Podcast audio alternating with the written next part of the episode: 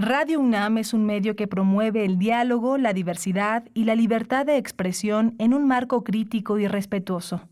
Los comentarios expresados a lo largo de su programación reflejan la opinión de quien los emite, mas no de la radiodifusora.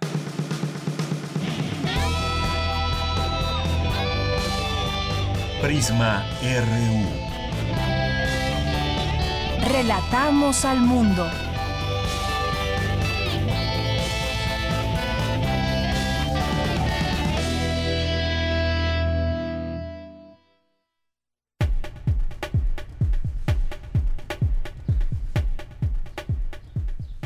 Tal? Muy buenas tardes. Gracias por acompañarnos en este viernes ya 5 de junio del año 2020.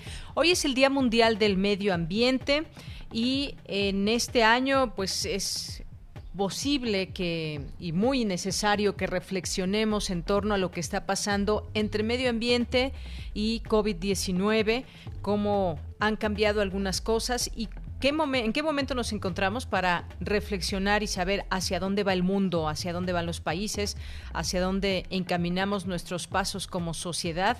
Hay muchas razones por las cuales eh, llegar hoy a una reflexión del Día Mundial del Medio Ambiente. Iba a decir una celebración, pero ¿qué tanto hay que celebrar el día de hoy? Hay mucho que celebrar en torno al medio ambiente. Pues eh, desde la conferencia, distintas conferencias que ha habido y distintos momentos, reuniones en países donde se hacen acuerdos, pues a final de cuentas es, eh, se trata de ampliar las bases de una opinión pública que esté bien informada y de una conducta de los individuos, de gobiernos, de empresas, por supuesto, que están dentro de los gobiernos, y de las colectividades que se inspiren en un sentido de responsabilidad en cuanto a la conservación y mejora del medio ambiente. Lanzaba hace unas, un par de horas a través de Twitter esa pregunta, ¿cómo, ¿cómo hacemos para tener un mejor medio ambiente? ¿Qué hacemos por el medio ambiente en lo personal y en lo colectivo? Y pues ojalá que todo mundo podamos reflexionar sobre este tema.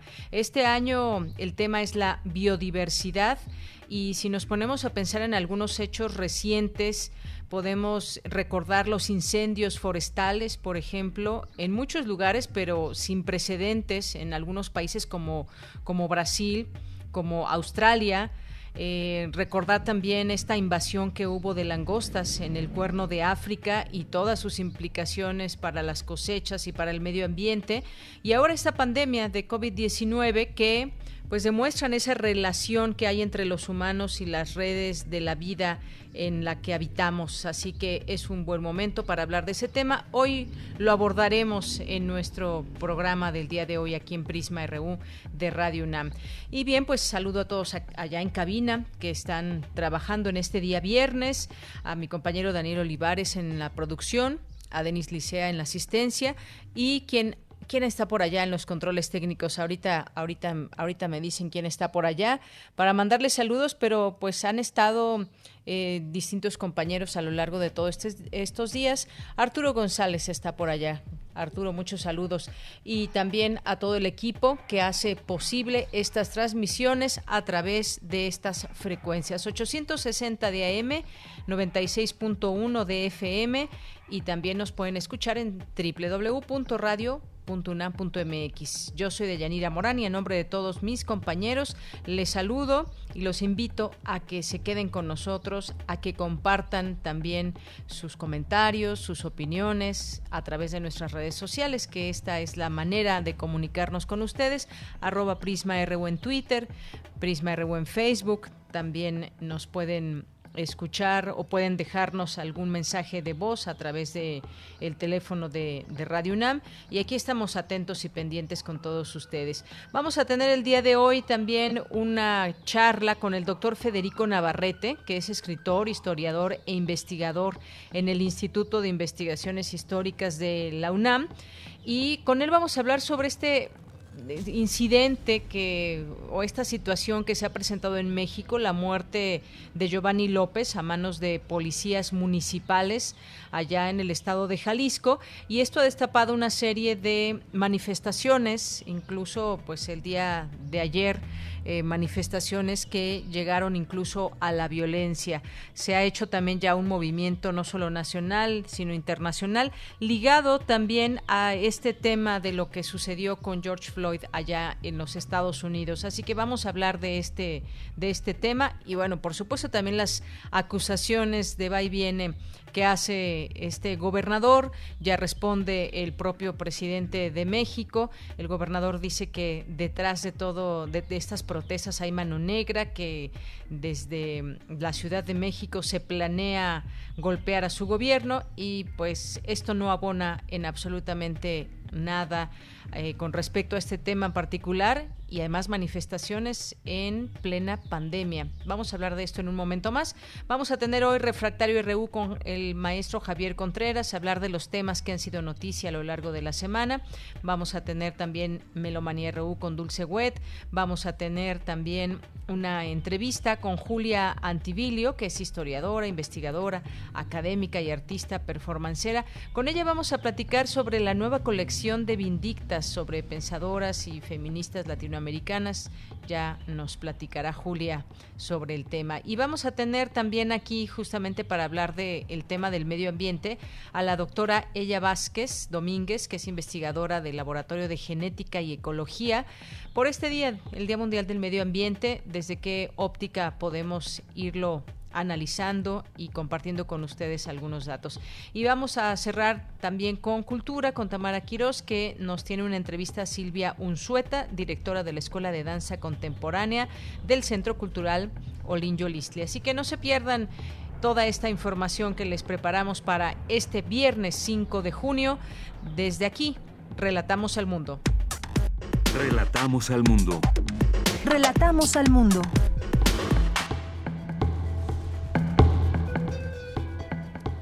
En este viernes 5 de junio del año 2020, en resumen, el premio, la Premio Nobel de la Paz, Roberta, Rigoberta Menchú, dictó la conferencia magistral Protección y Defensa del Medio Ambiente post-COVID-19 analizan lecciones para los pueblos a partir de la pandemia y presenta la plataforma, la UNAM, la plataforma VAS, le diremos de qué se trata. En los temas nacionales, a 11 años del incendio de la guardería ABC en Hermosillo, Sonora, que dejó 49 niños muertos y 106 lesionados, el gobierno federal anunció que se allanará a la resolución de la Comisión Interamericana de Derechos Humanos sobre este caso. La Fiscalía General de Jalisco informó que hay tres detenidos relacionados con el asesinato del joven Giovanni López. El líder nacional de Morena, Alfonso Ramírez Cuellar, rechazó que su partido esté detrás de las protestas registradas ayer en Jalisco por el asesinato del joven Giovanni López. El 60% de las 122 millones de líneas móviles en México aún utilizan redes viejas 2G y 3G para comunicarse y navegan por Internet, según información del Instituto Federal de Telecomunicaciones. Durante mayo pasado, en el país, la exportación de vehículos experimentó su peor resultado a tasa anual desde 2006. Al desplomarse 95.1%, la producción decreció 93.7% tras su baja histórica en abril. En los temas internacionales, la promoción de las energías renovables es una prioridad para toda la ONU, aseveró eh, la representante en México del Programa de las Naciones Unidas para el Medio Ambiente, Dolores Barrientos. Twitter bloqueó un video de campaña del presidente de Estados Unidos, Donald Trump, en homenaje a George Floyd por un reclamo de derechos de autor, una medida que se suma a las tensiones entre la red social y el mandatario, uno de los usuarios con más seguidores. Hoy en la UNAM, ¿qué hacer y a dónde ir? La Coordinación de Difusión Cultural de la UNAM, a través de la Dirección de Teatro y la Facultad de Filosofía y Letras, abren la convocatoria del proyecto Conexión Inestable, que surge de la necesidad de producir una memoria dramatúrgica del confinamiento en el que vivimos actualmente a causa de la COVID-19 El material que debes enviar es el texto de una historia a desarrollarse durante una videollamada. Deberá contar con cuatro personajes máximo y el tiempo de duración será de 15 a 25 minutos. Los 10 mejores trabajos serán publicados en un libro digital y en papel por la Facultad de Filosofía y Letras de la Universidad de Buenos Aires y la UNAM. Para mayores informes e inscripciones, ingresa al sitio www.teatrounam.com.mx. ¿Sabías que la música llamada antigua juega un papel de gran importancia en nuestra vida musical desde hace décadas? Los integrantes de la Academia de Música Antigua de la UNAM nos ayudan a entrar a ese mundo fascinante, desde su casa y a partir de su voz o su instrumento respectivo. Estas charlas y recitales las podrás encontrar en la página de YouTube de Música UNAM. En este periodo de contingencia sanitaria, recuerda que lo más importante es estar bien informado a través de fuentes oficiales. Por ello, te seguimos recomendando el programa de televisión La UNAM Responde, donde expertos y especialistas disiparán preguntas y dudas acerca de la COVID-19 y las medidas que debemos seguir tomando para evitar un contagio. Sintoniza hoy y todos los días en punto de las 14.30 horas y en su repetición a las 18.30 horas la señal de TV UNAM por el canal 20.1 de televisión abierta. Recuerda, mantente informado y quédate en casa.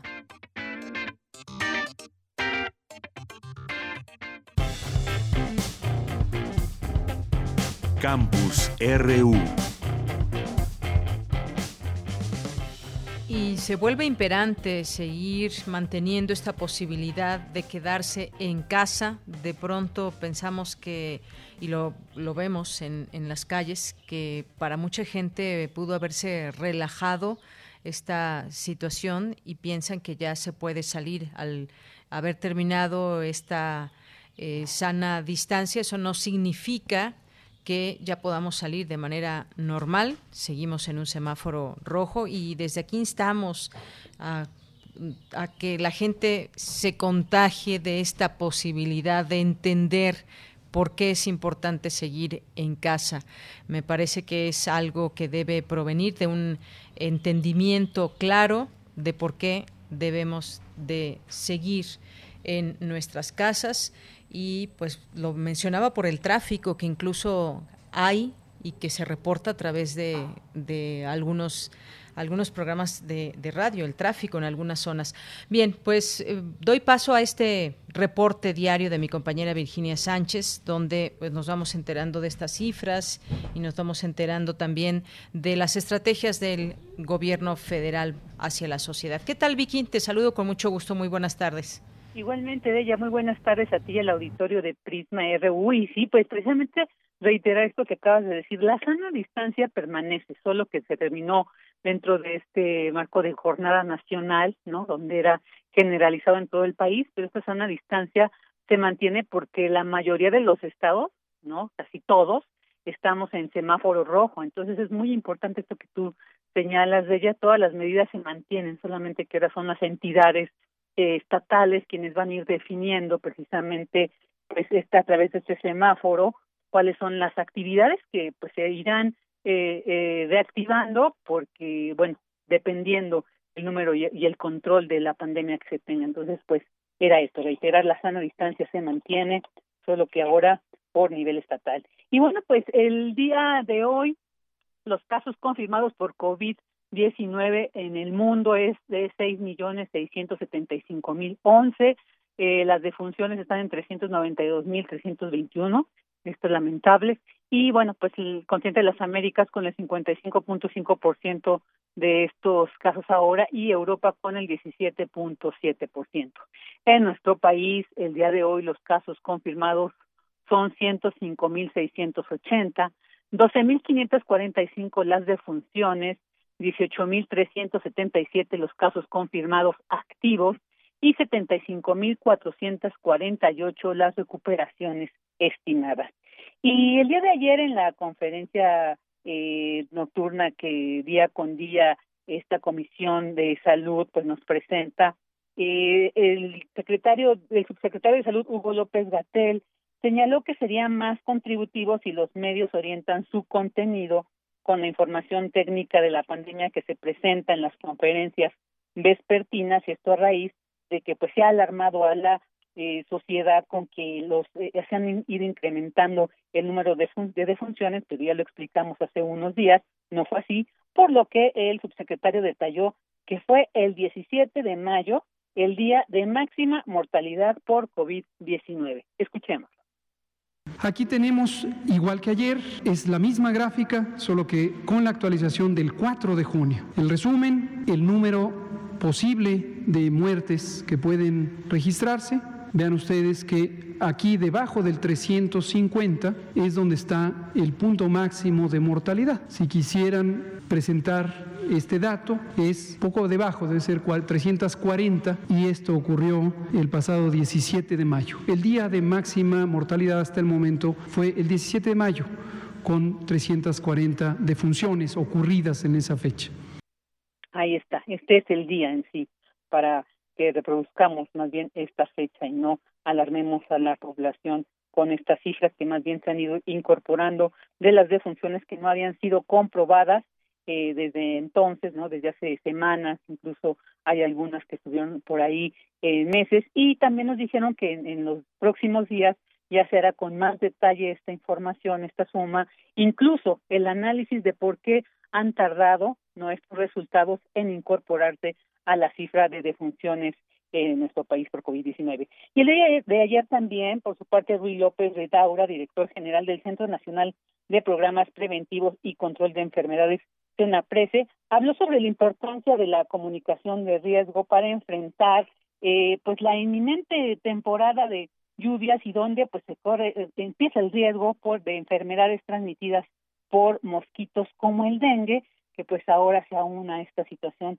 de la pandemia de COVID-19. Escuchemos lo que dijo al respecto. El dengue, como lo comentó el doctor López Gatel, pues tiene una situación, la gran mayoría de los casos de dengue tienen resoluciones espontáneas, pero sí hay una proporción importante que puede tener una alta gravedad y por eso la comunicación de riesgo también es muy importante. Y justo en este, en este momento donde coinciden dos eventos, en donde también uno de las presentaciones es fiebre, es importante reforzar la atención en el primer nivel de atención para que los médicos, médicas del primer nivel de atención tengan claro que cualquier paciente que tenga fiebre, en zonas endémicas, claro que puede ser un paciente con COVID, pero también puede ser un paciente con dengue. Entonces hay que a veces hacer y tenemos que hacer un ejercicio clínico importante. Pero no solamente los médicos y el personal de salud, sino también la población. La población también tiene que conocer esto y también tiene que saber cuáles son estos signos sin síntomas y la comunicación de riesgo. Y bueno, pues ya para terminar, solamente compartirles precisamente cuáles son estos síntomas de dengue, que son náuseas, vómitos, arpullido, y estos que pues también coinciden un poco o mucho, digamos, con los de la COVID-19, que es el dolor en ojos, dolor muscular, dolor en articulaciones, dolor en los huesos, dolor de cabeza, de garganta. Entonces, pues hay que seguir esta comunicación de riesgo para con las autoridades sanitarias, precisamente para distinguir y, pues, por supuesto, darle la atención adecuada según el padecimiento. De ella, este es mi reporte para este día. Bien, Vicky, pues muchísimas gracias. Gracias por esta información. Que tengas buen fin de semana. Hasta el lunes. Igualmente tú. Un abrazo. Hasta Un abrazo. Bien, pues continuamos ahora con Cindy Pérez Ramírez. Analizan lecciones para los pueblos a partir de la pandemia. Cuéntanos, Cindy. Muy buenas tardes. Deyanira, es un gusto saludarte a ti y a todas las personas que están escuchando Prisma RU durante el panel virtual Lecciones para los Pueblos a partir de la pandemia, organizado por el Programa Universitario de la Diversidad Cultural e Interculturalidad de la UNAM. Nilo Cayuqueo, de la comunidad mapuche en Argentina, señaló que los pueblos indígenas no quieren volver a la normalidad y ser invisibilizados el COVID-19 no se detiene y es impredecible lo que ocurrirá en el futuro. El pueblo no quiere volver a la normalidad, entre comillas, y seguir siendo oprimido, explotado y ninguneado. Nos hemos echado a andar para construir una nueva sociedad basada en el equilibrio y armonía con la naturaleza, las distintas culturas y todas las vidas que están en este planeta. Queremos y estamos hermanados con todos los pueblos de Aviala, dispuestos a derribar las fronteras coloniales impuestas por los colonizadores y construir un futuro mejor para las próximas generaciones. Por su parte, Andrea Chu, Maya Quiche de Totonicapán, en Guatemala, dijo que esta pandemia exacerba las opresiones a las que han sido sometidas las mujeres y las comunidades. Muchas de las violencias que se han vivido de manera histórica y permanente, y entre ellas, pues el asedio de las grandes corporaciones a nuestros territorios, a las fuentes de agua, a las tierras comunitarias, y de alguna manera en eso estábamos en, eh, antes de la pandemia, o sea, veníamos las mujeres de salir a las calles el 8 de marzo, de salir a hacer una denuncia a las, a las estructuras coloniales, patriarcales y racistas que han oprimido también los cuerpos de las mujeres en múltiples espacios, de esta alza de la violencia que hoy hay ahora en el encierro, ¿verdad? Entonces, y de alguna manera, pues el, el permitirnos en este momento de pandemia reflexionar también, tomar una pausa encontrarnos colectivamente con muchas mujeres. Deyanira, estas son algunas de las impresiones de representantes de pueblos indígenas, no solo de México, sino del mundo. Hasta aquí el reporte, muy buenas tardes. Gracias, Cindy. Muy buenas tardes. Continuamos. Relatamos al mundo. Relatamos al mundo. Porque tu opinión es importante, síguenos en nuestras redes sociales, en Facebook como Prisma RU y en Twitter como arroba PrismaRU.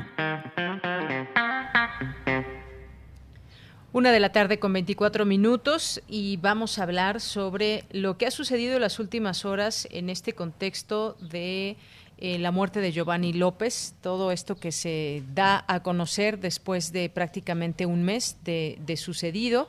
Platiquemos de esto y de lo que, eh, pues, este racismo en México también que prevalece y en este caso específico también el uso de la fuerza ante una persona que está, eh, pues, ya inmovilizada y además pues todo por un cubrebocas.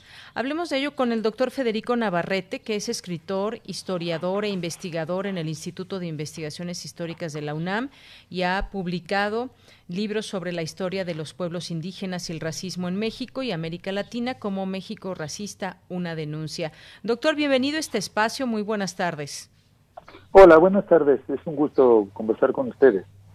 Gracias, doctor. Pues eh, preguntarle en principio sobre esto que está sucediendo, que hemos visto, en principio lo vimos en Estados Unidos muy recientemente, aunque ha habido muchos casos a tomar, por ejemplo, y posteriormente surgió esta información aquí en México, en Jalisco, en un municipio de Giovanni López.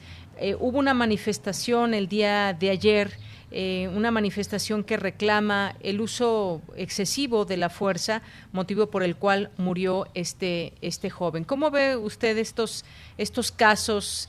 Eh, ¿Cómo los podemos comprender desde este punto de vista también de la violencia y del racismo? Bueno, creo que realmente el, este, lo, que, lo que ha quedado claro en las últimas semanas es que el, la, la, epidemia de, del COVID, de COVID-19 provocada por el virus SARS-CoV-2 no es, o sea, el virus en sí mismo no es racista, porque obviamente pues es un es un microorganismo que no tiene eh, sentidos ni intención ni, ni de este ni, ni elige a, a quien contagia. Pero por otro lado la epidemia es profundamente racista.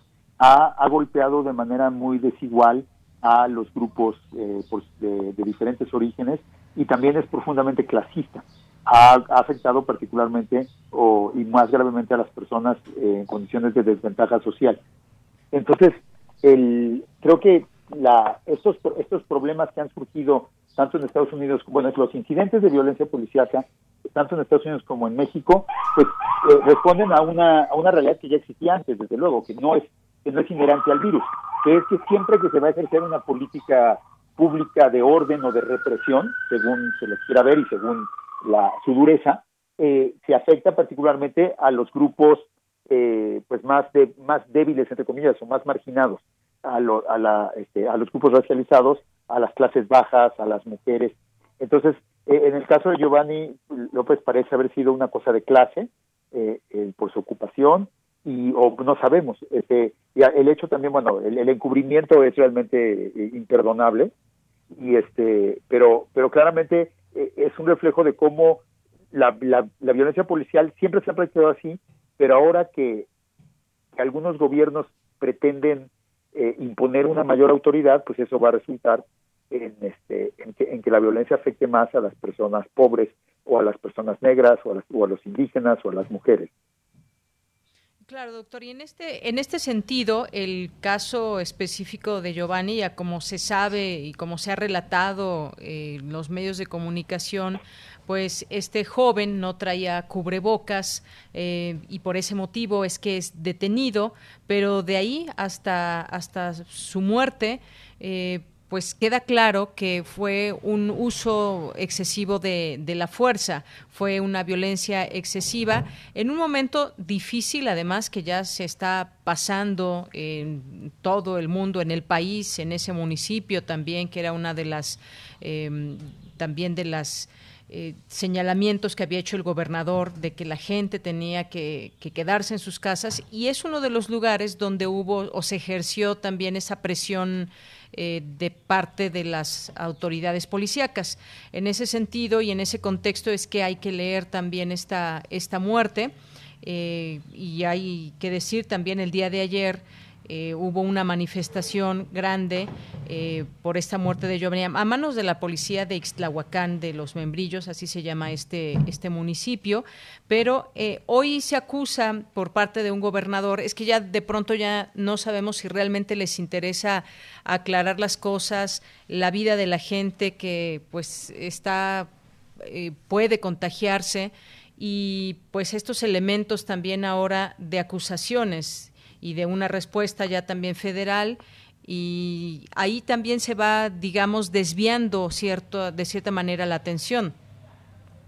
Pues bueno, más bien estamos en un ambiente políticamente muy crispado, hay una gran polarización y el y el gobernador de Jalisco pues ha hecho muchas medidas, yo creo que más por un afán de ser espectacular que por alguna por criterios sanitarios o, o de justicia. Y el este y entonces pues él, él quiere posicionarse políticamente siendo más autoritario que el gobierno federal y más duro y supuestamente más eficaz y pues el resultado es lo que lo que pasa ahora no y la verdad es que yo celebro que el gobierno federal no haya impuesto medidas coercitivas porque hubiera habido una digo, en nuestro país eh, tradicionalmente el uso de la fuerza por parte del Estado acarrea un número muy alto de violaciones de derechos humanos. Pues realmente este, y en ese sentido México es de los países donde ha habido menos casos de eso eh, y por eso por eso también el escándalo que sucedió en lo Jalisco frente a otros países donde la cosa ha sido mucho más grave como como bueno podríamos decir la misma China donde se impusieron medidas mucho más draconianas o Estados Unidos como quedó caso en el claro en el caso de George Floyd o este o Europa u otros países. Eh, en Francia también ha habido mucha represión a a los jóvenes inmigrantes, bueno, descendientes de inmigrantes árabes, musulmanes y, africanos en este en, las en los suburbios de las ciudades, o sea, en todos lados ha habido violaciones a los derechos humanos. Así es. Eh, lo, y además, pues como como ha dicho usted, ha sido más duro eh, este gobernador, pero lo vemos también por esas cuestiones políticas, más allá de un interés eh, genuino. Por lo pronto, también así se pueden de pronto exhibir estas situaciones. Eh, la confrontación política me parece que en esos momentos no abona en absolutamente nada y se, yo decía, se desvía una atención en que un gobernador acusa al gobierno federal, luego se desdice de decir que no es el presidente, pero sí gente cercana y en este sentido, pues estamos en medio de, esta pandemia y un hecho que se reclama de justicia que sucedió hace un mes, también derivado de esta, de esta pandemia. Eh, eh, los casos de violencia, por ese sentido, ¿cómo debemos, eh, digamos, leerlos, verlos? Porque en este sentido se ejerció violencia contra alguien porque no traía un cubrebocas. Pues es una, es la solución coercitiva que mucha gente ha pedido. O sea, también el gobierno, como hicieron en el gobierno en China o, eh, o en Corea o en muchos países, es obligatorio el uso de cubrebocas y la gente que, que no este que no usa cubrebocas eh, es sancionada. Y probablemente sea se le impida seguir circulando en la calle de, de una manera por bueno obligatoria. Eh, de ahí a que eso resulte en el uso desmedido de la fuerza y en el asesinato de un ciudadano lo que hay pues es las prácticas lamentables de la policía mexicana de siempre y, pues el triste hecho de que las fuerzas del orden mexicanas, desde las policías municipales hasta el ejército federal, pues frecuentemente violan los derechos humanos y asesinan a los ciudadanos de este país. Llámese lucha contra el narcotráfico, llámese el persecución a la, a la subversión política, como se llamaba el sexenio pasado, contra el crimen organizado, lo que fuera, eh, se, se utilizaba la fuerza para matar personas. Entonces, pues no, no es algo inusitado en México. Claro. Y además, doctor, pues la fuerza eh, social, esta eh, manifestación, estas protestas que, que, se han dado también ponen, ponen el tema mucho más visible, porque como decíamos, esto sucedió hace un mes, en su momento, por lo que se sabe, el propio edil de este lugar ofreció 200 mil pesos a la familia para que no llevaran esto o no hicieran el, eh, no llevaran ya este caso ante la justicia y así se arreglaran, la familia no lo acepta y entonces incluso se habla de otros momentos que ha tenido también que enfrentar con la justicia el propio Edil y, e incluso lo acusan de tener nexos con el cártel Jalisco Nueva Generación, eh, lo cual pues bueno, está sostenido ahí en algunas notas eh, del periódico, eh, pero pues la fuerza social es la que también hay que ver de una manera clara qué es la que está impulsando que estos temas sean visibles?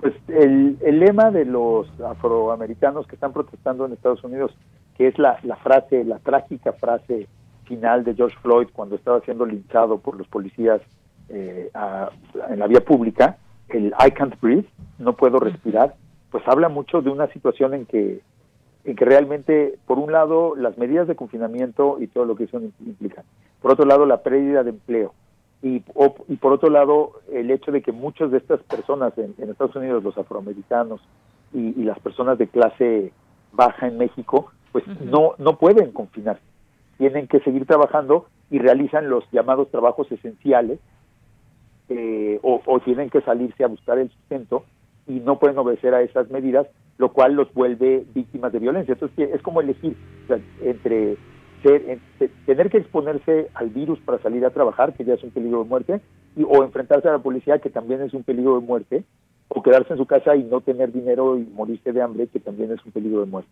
Entonces, pues, eh, obviamente las protestas nacen de una desesperación, pues, absolutamente comprensible y, por otro lado, urgente y nacen de un reclamo específico como en estos casos.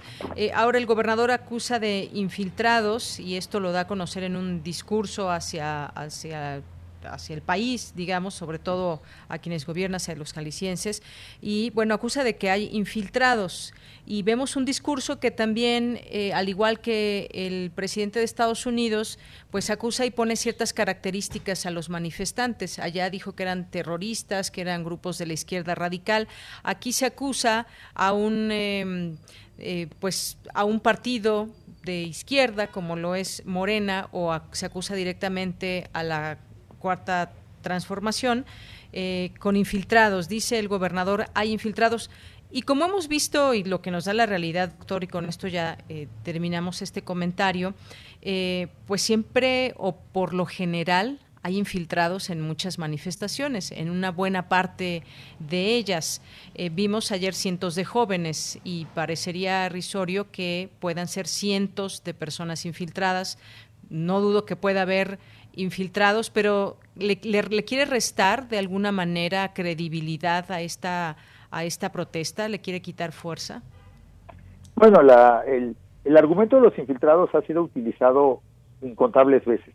Justamente el, el, gobernador Alfaro a lo mejor pues siente algún tipo de afinidad ideológica con Trump y su gobierno, porque es el argumento precisamente que está utilizando Trump y sus allegados, que son estos grupos antifa, que ellos quieren designar como organizaciones terroristas y todo eso, el, y, que, y que ellos son los que están eh, pues, incitando los discursos. Pues digo, cada quien elige eh, eh, a quién, quiénes son sus amigos y a quién es copia. El, argumento es muy viejo y la verdad, ante un caso tan flagrante de violación de los derechos humanos, que se mantuvo en silencio un mes, más bien debería tener un poco más de vergüenza y, admitir su responsabilidad y, y, resolver las demandas justas de los manifestantes. Bien, pues eh, sin duda un tema del que queríamos hablar y ya hay algunos, algunos detenidos en este en este caso se ha dado a conocer ya después de un mes y de todo este momento por el que se está atravesando de protesta, detienen a comisario municipal, un mando medio y a un policía por este caso de Giovanni López. Doctor, pues muchas gracias por conversar con nosotros sobre este tema el día de hoy. Fue un gusto. Igual para nosotros. Muy buenas tardes. Hasta luego, buenas tardes. Hasta luego, doctor Federico Navarrete, escritor, historiador e investigador en el Instituto de Investigaciones Históricas y sus líneas de trabajo, los libros que ha escrito han sido sobre pueblos indígenas y el racismo en México. Si lo quieren seguir en Twitter, es su Twitter es arroba Fede Navarrete. Bien, continuamos. Prisma RU. Relatamos al mundo.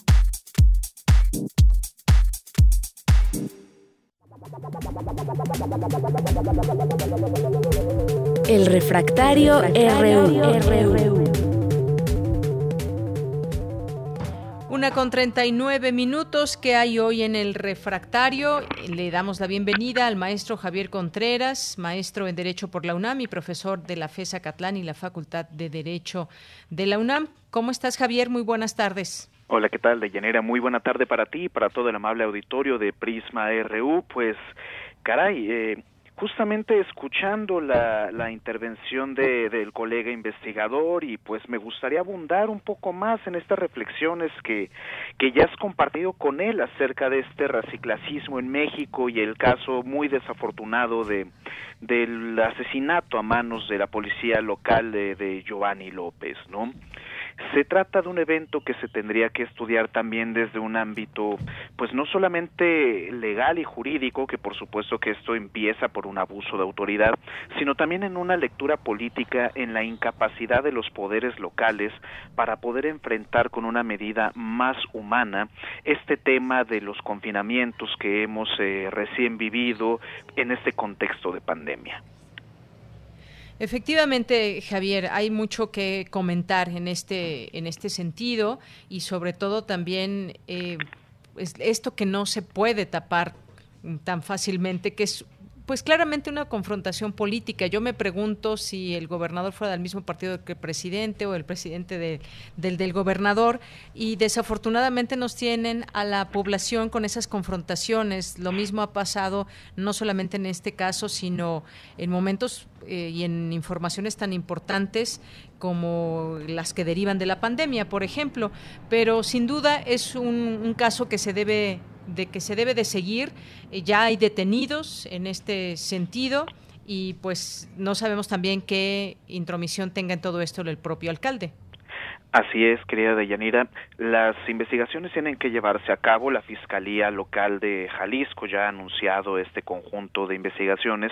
Ella salió incluso en aquellos trascendidos en diferentes medios de comunicación que hasta el mismo gobernador ha sido este, abordado para estas eh, próximas investigaciones y deslindar las correspondientes responsabilidades. Pero hay algo que sí tiene que quedar muy claro. Esto fue algo consecuente a la propia línea ideológica y de política gubernamental que determinó el mismo gobernador Alfaro al anunciar que serían medidas muy restrictivas y muy severas para las personas que no acataran estos confinamientos. Pero eso bajo ninguna circunstancia puede hablarse ni de ningún estado de excepción, ni mucho menos de suspensión de garantías. Hay que entender algo. El hecho de que el gobernador Alfaro haya recurrido a este tipo de medidas con el apoyo o la anuencia de los alcaldes de aquella entidad federativa que dice gobernar, eh, es un exceso de sus facultades, puesto que el estado de excepción, la suspensión de garantías únicamente puede ser convocada por los poderes federales. En este caso, pensar en este uso indiscriminado de la fuerza, por supuesto, por la falta de capacitación policial, por la poca conciencia de los elementos y sobre todo por el ambiente de impunidad que impera en buena parte de la política local del país, permitió que una tragedia como la de Giovanni López estuviese frente a nuestros ojos, frente a nuestros oídos en las noticias. Esto no puede ni debe quedar impune.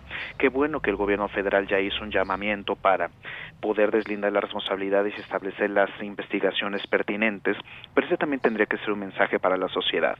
Después de todo lo que pasó con George Floyd, en el caso de Estados Unidos, me parece indignante, inverosímil y vergonzoso que muchos de los comentaristas que se encuentran en Twitter y en otros espacios no hayan tenido la osadía de tener siquiera un tweet con respecto a este caso, pero sí hablando del racismo en Estados Unidos. Eso no denota más que el propio raciclasismo mexicano y cómo es que se, se discrimina la comunicación de noticias que pasan en el propio territorio nacional. Hay que comentarle a esos personajes que Jalisco es parte del territorio de México y que valdría la pena mirar también lo que ocurre en nuestro país con respecto a estas circunstancias.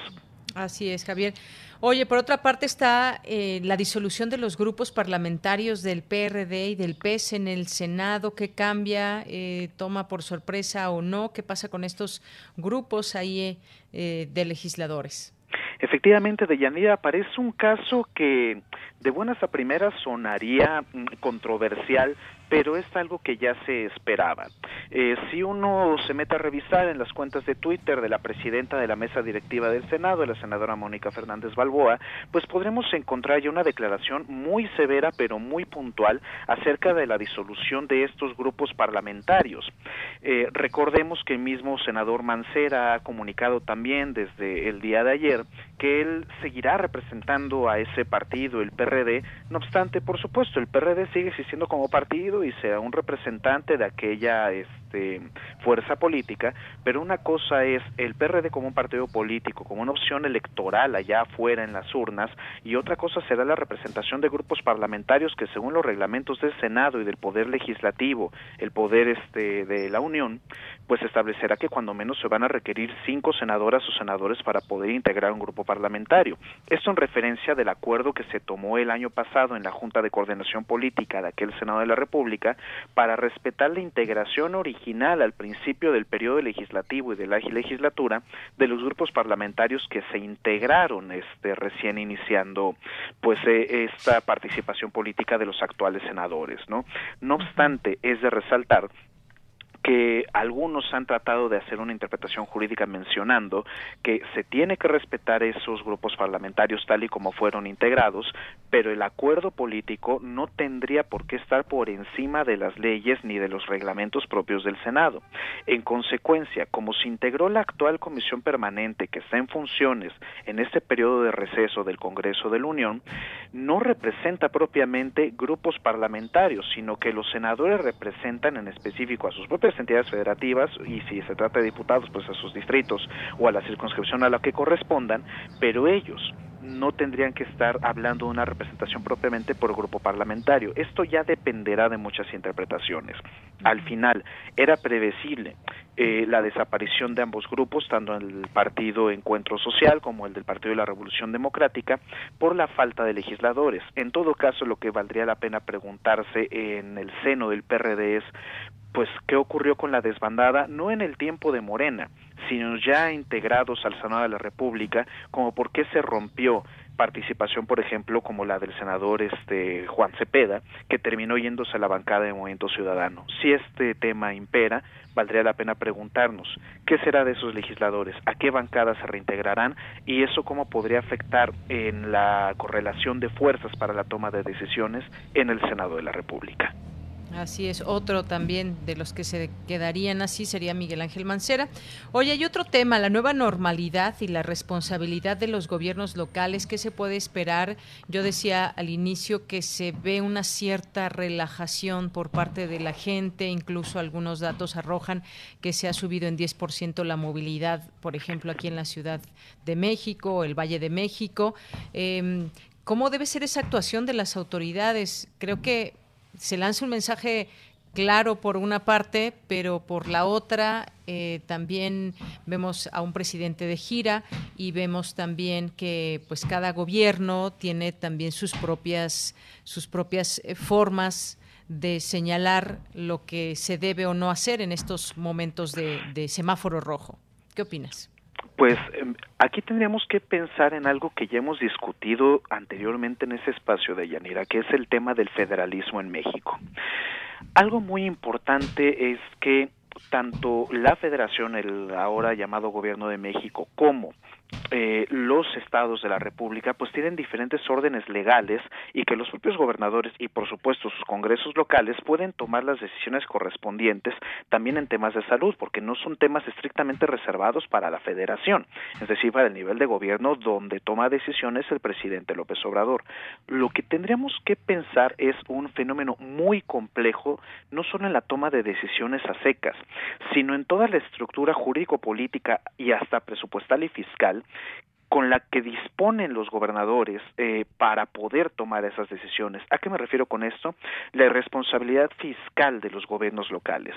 Mucho se ha debatido tiempo atrás sobre si es la federación la que puede controlar la llave presupuestal para que ellos puedan tomar o no decisiones, pero muy poco se habla de la poca disciplina fiscal que tienen esos gobernadores y sus propios congresos locales, poco se habla del poco andamiaje institucional justamente para esa cobranza de, impuestos, poco se habla de la debilidad institucional que permitió casos tan lamentables como el que recién discutimos eh, al inicio de, este segmento con el caso de, de Giovanni y de Alfaro. Entonces, pues pues esta nueva normalidad no solamente tiene que atravesar por el talí de las recomendaciones que le damos a las familias mexicanas sobre si salir o no salir. Las familias mexicanas eventualmente tendrán que salir porque no todos tienen la posibilidad de tener un sueldo fijo que reciban de manera constante. Como dice el mismo presidente, varios tendrán que salir a buscarse la vida.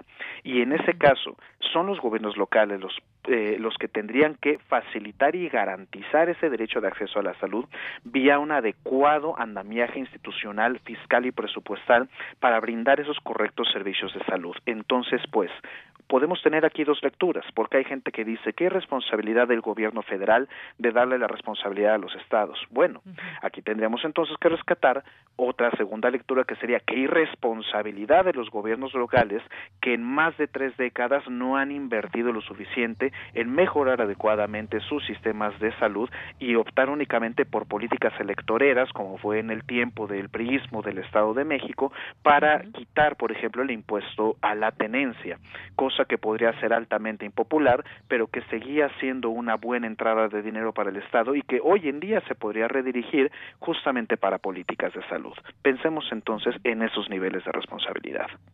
Pensemos en esos niveles de responsabilidad que tenemos todos y en particular también las autoridades y cómo llevan todo esto. Muchas gracias Javier, como siempre nos escuchamos el siguiente viernes. Muchísimas gracias Dayaniri y para todo el amable auditorio Prisma RU, que tengan un excelente fin de semana. Igual para ti, muy buenas tardes, continuamos.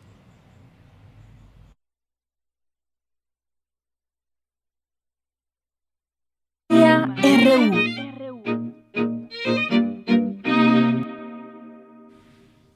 Bien, pues le damos la bienvenida a Dulce Wet en Melomanía RU. Adelante.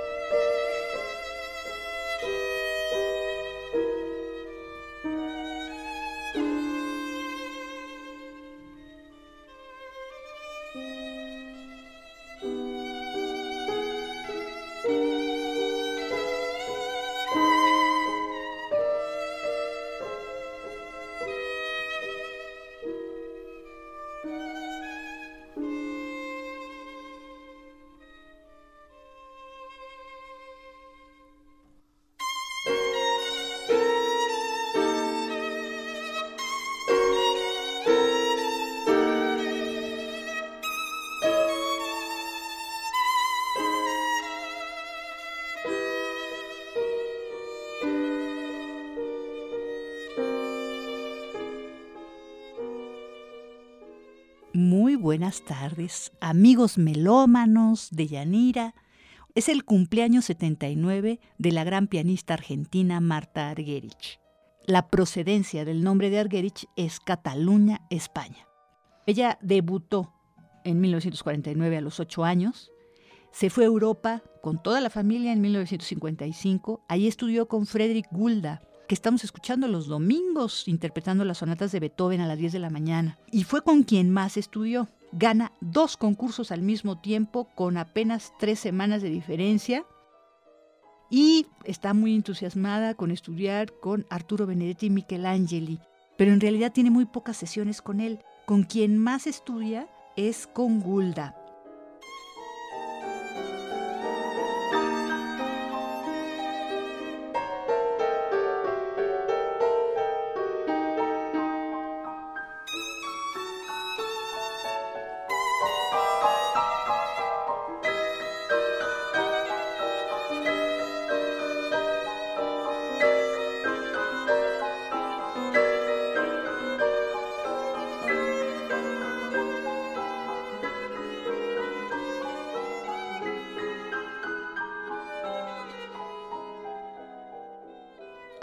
Un encuentro de música de Argerich en Beppu, Japón, desde 1996 y es directora general de ese festival. En los últimos años, en el 18 y 19, se le vio actuar el concierto para Tchaikovsky con Barenboim, que todos quedaron mucho, muy impresionados. Ella tiene un repertorio muy clásico, todo Chopin, por supuesto, Brahms, Ravel, Prokofiev, Liszt. También le gusta lo nuevo. La estamos escuchando con Guidon Kremer en el violín y ella al piano. Tema y variaciones de 1932 para violín y piano de Oliver Mission, de un álbum maravilloso que son 32 CDs remasterizado. Lo saca la Deutsche Grammophon apenas cuando Messiaen se celebra su centenario.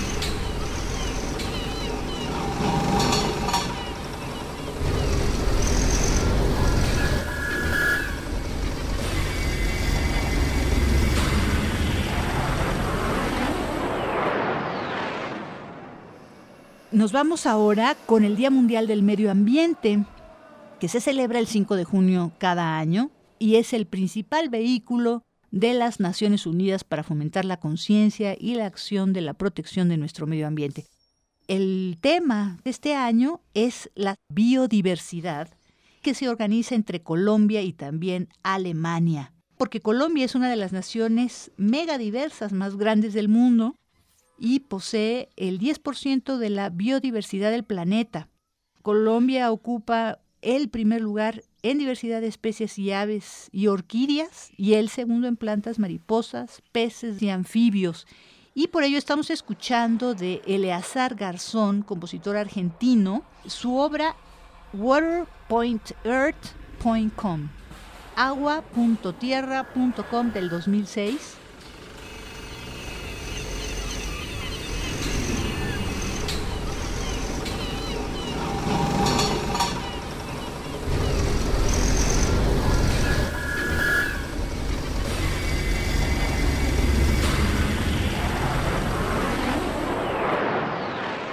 a través del agua en diversas manifestaciones, en el mar, oírla cómo se vierte, cómo cae.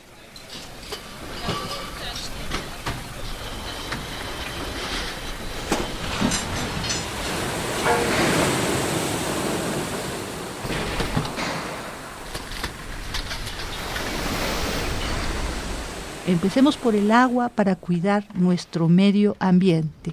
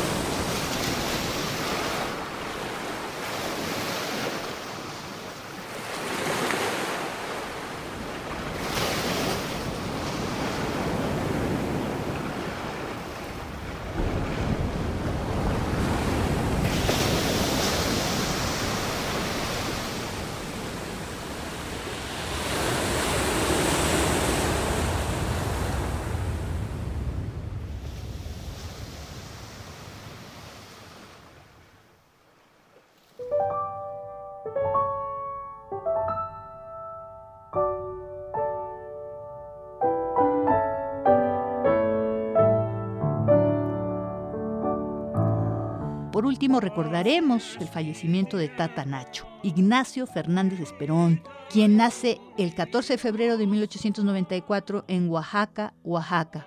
Tata Nacho es un apodo de la infancia. Él estudió en Nueva York y fue compañero de cuarto de George Gershwin y fue discípulo de Edgar Varese. Una de las cosas más importantes que hace Tata Nacho es crear la Sociedad de Autores y Compositores de México, de quien fue presidente también. Asimismo, fue director de la Orquesta Típica de la Ciudad de México, musicalizó muchísimas películas y en 1937 debutó en la XEW.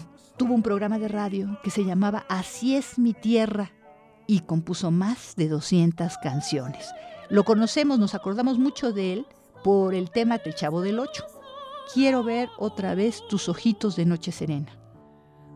Así es mi tierra, flor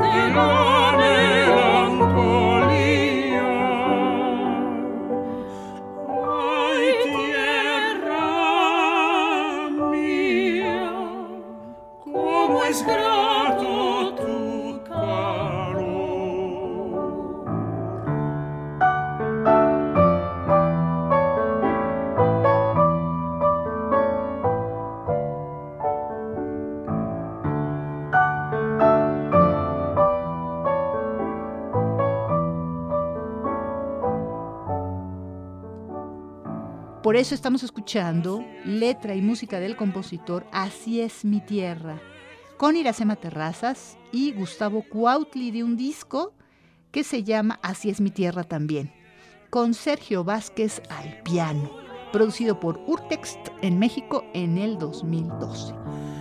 Así es mi tierra, sufre amor y canta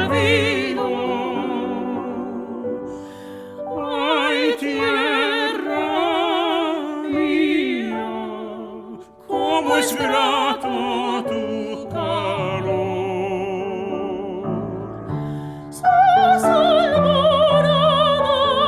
Tan llenitas de alegría sus serenatas tan propicias al amor. Y con esto terminamos. Les agradezco muchísimo vuestra atención y sintonía y me despido de ustedes. Hasta la próxima.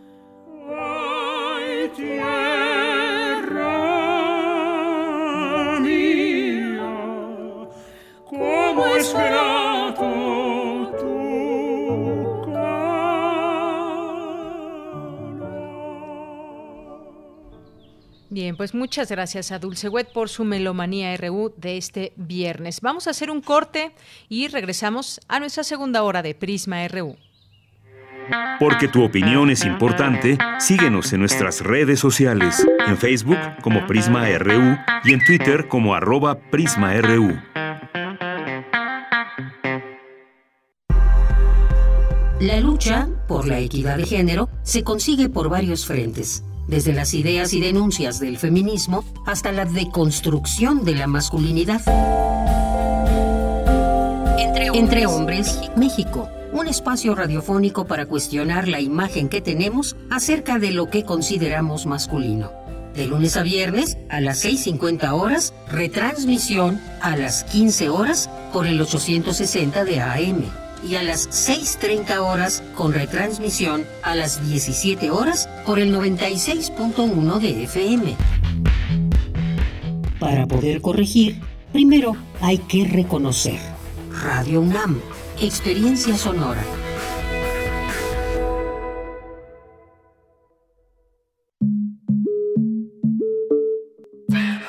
Y no me gusta que se diga que la niña, la pequeña o la adolescente se embarazó. No, la embarazaron. Alguien la embarazó. Lleva contigo los temas que están cambiando al mundo. Los niños están en una grave crisis de identidad. ¿Por qué? Porque se les sigue inculcando la violencia como mecanismo de socialización. Entonces, pienso yo es fundamental apuntar a la comunidad masculina y que asuman su responsabilidad en este contexto. Escuchar y escucharnos. Construyendo igualdad. Un programa de Radio UNAM y el Centro de Investigaciones y Estudios de Género. Entra a www.radiopodcast.unam.mx y encuentra las cinco temporadas. Radio UNAM, experiencia sonora. En México hemos luchado, hemos llorado, hemos celebrado y hemos hecho silencio y cerrado el puño cuando ha hecho falta. En México no nos dejamos. Los mexicanos somos invencibles. Hoy hagamos una pausa a lo que nos identifica y nos hace sentir orgullosos. Tenemos que cuidarnos todos para que todo vuelva a ser como antes. Que no nos falte nadie. PRI, el Partido de México. En junio preparamos el retorno escalonado a la normalidad tras cuarentena por el COVID-19. Las actividades esenciales se han mantenido durante la contingencia a partir del 18 de mayo se levantarán las restricciones en municipios que estén libres de contagios. Todas las empresas y establecimientos aplicarán las medidas sanitarias obligatorias. Desde el 1 de junio un semáforo semanal informará el tipo de actividades a reanudar en cada entidad y región del país. Gobierno de México. Tu opinión es muy importante. Escríbenos al correo electrónico prisma.radiounam@gmail.com.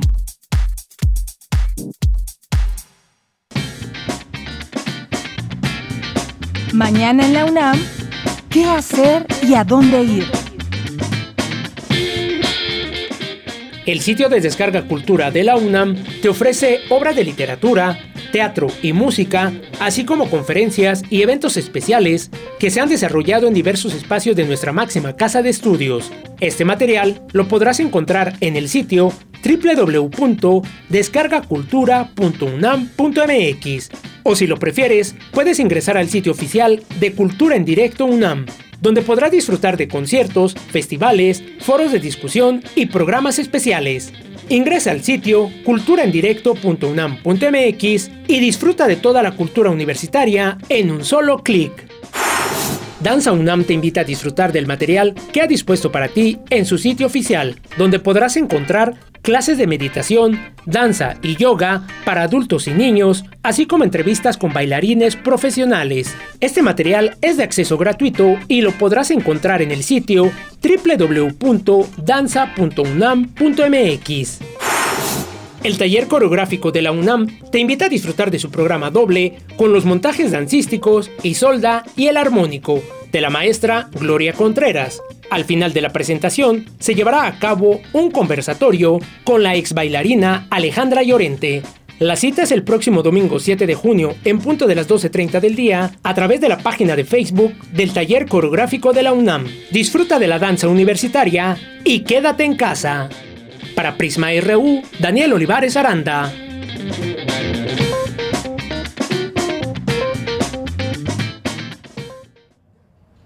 Continuamos, ya estamos en la segunda hora de Prisma RU en este viernes 5 de junio, Día Mundial del Medio Ambiente. Nos da mucho gusto que nos sigan acompañando a través de nuestras frecuencias, a través de nuestra página de internet, a todos ustedes que nos siguen por alguna de estas tres vías. Les mandamos muchos saludos. Estas vías y también, por supuesto, la, las aplicaciones que hay para escuchar la radio. Saludos a todos los que se hacen presentes a través de estas redes sociales que nos mantienen en contacto con ustedes y y lo cual nos da muchísimo gusto. César Soto nos dice en labores de lectura técnica comercial y recordar con el separador de hojas las labores académicas de la Enes UNAM León. Buen viernes sonoro. Gracias César, gracias por la fotografía. Armando Aguirre nos manda una fotografía. Qué bueno que nos quieran compartir pues parte de lo que ven, de lo que ven, de lo que escuchan, sus lecturas. Y nos dice Armando Aguirre, celebremos, les envío una foto de la hermosa luna de anoche en medio ambiente, el medio ambiente ha mejorado, se nota que los humanos estamos resguardados. Así es, Armando Aguirre. Ojalá fuera mucho más. Hay gente que tiene que salir por cuestiones laborales, por cuestiones de fuerza mayor, para atender eh, situaciones médicas, pero hay quien también está saliendo sin tener precauciones y pues no algo que sea esencial. Pero estoy de acuerdo contigo, el medio ambiente lo lo podemos eh, ver también con algunos videos que se han logrado ver en algunas partes del mundo donde la fauna pues ha tomado también en por momentos las partes urbanas. Muchas gracias por la fotografía de esta de la luna de ayer que se ve bellísima. Gracias Armando, gracias a nuestros amigos del Seichunam, UNAM, a Marco Fernández, a Mercedes de la Vega, que nos dice interesante historia de la flor de muerto Cempasúchitl en náhuatl Cempaosochitl, Cempawali, 20 y Xochitl Flor, significa flor de 20 pétalos, esto por la entrevista de ayer en Cultura de Víctor Méndez y eh, también lo que están haciendo nuestros amigos del SAGE. Mayre Elizondo nos dice, doy gracias a Prisma RU por tratar ampliamente el tema del asesinato de Giovanni López. Esta violencia injusta e inaceptable por racismo y clasismo ha existido en nuestro país desde hace siglos. Es urgente reconocerla y luchar contra ella férreamente. Gracias por el comentario, Mayra.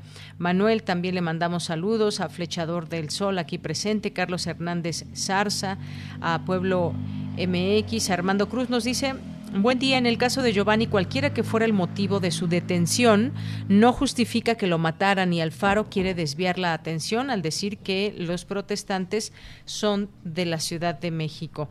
Gracias, Armando. Beca Ganesh también aquí presente. Eduardo Mendoza, Mario Navarrete.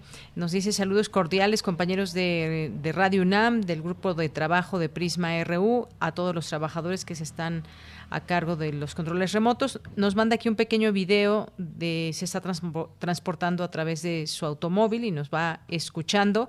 Bueno, pues en otro momento también ya nos, podrás informar de cómo está la vialidad y en qué zona estás de la ciudad. Y aquí por lo que podemos ver está despejado el tráfico, pero pues de cualquier manera sigue habiendo actividad en la calle, a veces más que otros días. Hoy sería, hoy, hoy es viernes, no de quincena, pero es viernes y normalmente los viernes en nuestra anterior normalidad pues teníamos mucho tráfico ya en esto, eh, en un viernes común.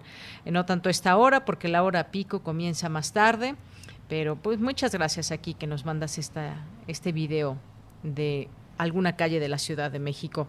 Eh, Joel Cabrales también dice, valdría la pena hacer la reflexión de cuántos asesinatos contra defensores del medio ambiente y el territorio en nuestro país. Claro que sí, muchas gracias Joel Cabrales. Guerrero también ya en sintonía, buen viernes. Flechador que nos dice también que está aquí a la escucha. Silvia Vargas, yo preguntaba que qué hacemos por nuestro medio ambiente y nos dice ella, procuro no consumir productos en plástico de un solo uso, se debería volver al vidrio y o al embalaje circular. Después del COVID-19 se puede dar un rebrote muy crítico con la contaminación ambiental. No dejemos que suceda. Gracias Silvia Vargas por este comentario. Marco Fernández, Miguel Rebollo, Napoleón Cárdenas, muchas gracias.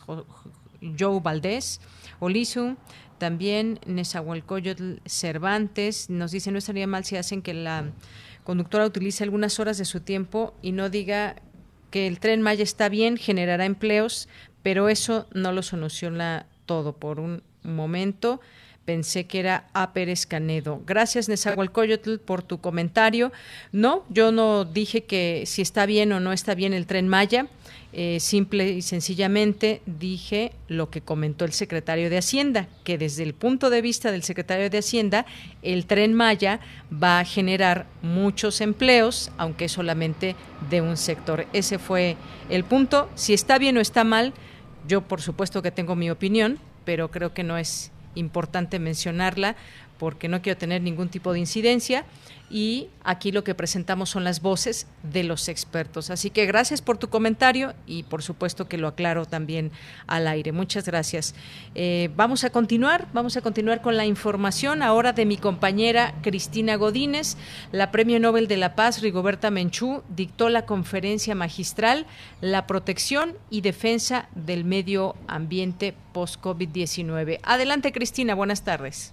Buenas tardes, Deyanira. Un saludo para ti, para el auditorio de Prisma RU. En el Día Internacional del Medio Ambiente, que hoy se conmemora e invitada por la Facultad de Derecho de la UNAM, Rigoberta Menchú dictó la conferencia La protección y defensa del medio ambiente post-COVID-19. La guatemalteca expresó que el nuevo coronavirus irrumpió de manera drástica en nuestras vidas y se convirtió en el enemigo desconocido. COVID-19 se constituye en un enemigo desconocido, así le llamo yo, porque la verdad tenemos ese sentimiento de que hay un enemigo desconocido, irrumpió de manera drástica. Nuestras vidas, se reinstaló, se instaló inmediatamente eh, en todo lo que significa nuestras, eh, nuestra existencia y nos irrumpió nuestra paz espiritual, personal, a cambio de zozobra, a cambio de miedo y resalta de nuevo nuestro individualismo porque definitivamente tenemos que cuidarnos. Menchutum consideró que frente al actual momento es muy importante la responsabilidad de cada uno de nosotros y en ese sentido resaltó la labor de la UNAM en el conocimiento de esta enfermedad. Estoy segura que está implementando los más altos esfuerzos para tratar de comprender el tiempo COVID-19 y también está haciendo lo posible para que desde México, desde nuestra casa de estudio, desde los científicos, también puedan orientarnos sobre un conjunto de aplicación de las ciencias exactas posterior a COVID-19. Bueno, es un decir posterior, porque en realidad la historia está íntimamente relacionada y para mí no hay un post, solamente hay una visualización de futuro. Por último, confío en que se dé un cambio de paradigma y que las ideas políticas se reconstruyan. Deyanira, este es mi reporte. Muy buenas tardes. Muchas gracias, Cristina Godínez. Gracias por esta información. Nos vamos ahora con Dulce García. Presenta la UNAM la plataforma VAS. ¿De qué se trata? Dulce García nos cuenta. ¿Qué tal, Dulce? Buenas tardes. Deyanira, muy buenas tardes a ti al auditorio de Prisma RU. Aprovechando el periodo de contingencia, los integrantes del Centro de Datos de la UNAM concluyeron la instalación y puesta en operación de un nuevo servicio de respaldo que ya está disponible para todas las dependencias universitarias. De esta manera, los datos de la UNAM podrán ser respaldados de manera segura y con tiempos de recuperación eficientes. Al informar sobre este nuevo servicio, Pedro Bautista, responsable del Centro de Datos de la DGTIC, dijo que el objetivo principal es que no haya pérdida de datos, lo que explicó que puede llegar a suceder por distintas razones. Catástrofes naturales, vandalismo, malware, fallas de hardware o por, error, por errores humanos. Les voy a platicar una experiencia propia y es que hace aproximadamente unos 12 años estaba colaborando en las mejoras de un sistema, eh, tanto a nivel de base de datos como de código revisando la base de datos, eh, veo que no tenía llaves, la relación estaba en función del, código, este, no tenía constraints, este, en fin, no estaba normalizada, en fin, había muchos problemas. Seguro les ha tocado este, algún sistema así. Eh, estaba haciendo unos cambios en la base de datos y me equivoqué al ingresar un query. Actualicé un índice A1 de aproximadamente 40.000 registros. Esto obviamente afectó la operación del servicio. Esto sucedió a la una de la mañana y me, recuperé este, a las 5 de la mañana, pero este, pues si me hubiese pasado a las 10 de la mañana en, en la operación normal, pues la situación hubiera sido otra, ¿no? Pedro Bautista destacó que con el actual periodo de contingencia se ha generado una mayor cantidad de información y que era necesario definir un plan de recuperación ante desastres. Este plan puede tener varias capas, por ejemplo, desde la propia infraestructura del servidor. Me explico. Eh, configuración de RAIDs, lo que nos permite mantener disponible el servicio en caso de falla de uno o más discos. Eh, otra capa este, o ya acciones es la de eh, la sincronía de datos a otro servidor o algún servicio externo. Por ejemplo, este, lo que hacemos con Dropbox o Drive o un simple rsync. Eso es funcional, pero aquí existe una problemática y no sé si les ha pasado, pero si borran un archivo, lo sobrescriben o modifican, en el destino también se hacen estos cambios y por ejemplo, si nos cae un ransomware, pues, estos archivos también se van a sincronizar cifrados en el destino. De Yanira Auditorio de Prisma RU, el académico dijo que no basta con contar con un servicio de datos de los convencionales y gratuitos porque no son completamente seguros, de ahí que la UNAM emprendiera esta iniciativa. Este es el reporte. Muy buenas tardes. Muchísimas gracias, gracias Dulce García. Nos vamos ahora a las breves internacionales con Ruth Salazar. Internacional RU. Japón elevó a nivel 3 su alerta de viaje para 18 países, incluidos Cuba y Guatemala, e instó a sus ciudadanos evitar viajar a regiones que recientemente hayan visto un aumento en los contagios de coronavirus COVID-19. Por su parte, Corea del Sur registró 39 nuevos casos de coronavirus. Entonces el total de casos ascendió a 11.668, reportaron las autoridades. Aunque los contagios diarios se mantienen estables, el país asiático sigue lidiando con infecciones grupales originadas después de flexibilizar las medidas de confinamiento el pasado 6 de mayo. La pandemia de COVID-19 está actualmente controlada en Francia, aseguró este viernes el presidente del Consejo Científico que asesora al gobierno de Emmanuel Macron. El especialista reconoció que el virus sigue circulando sobre todo en la región de París, pero lo hace a pequeña velocidad, lo que ha reducido de forma drástica el número de contagios diarios.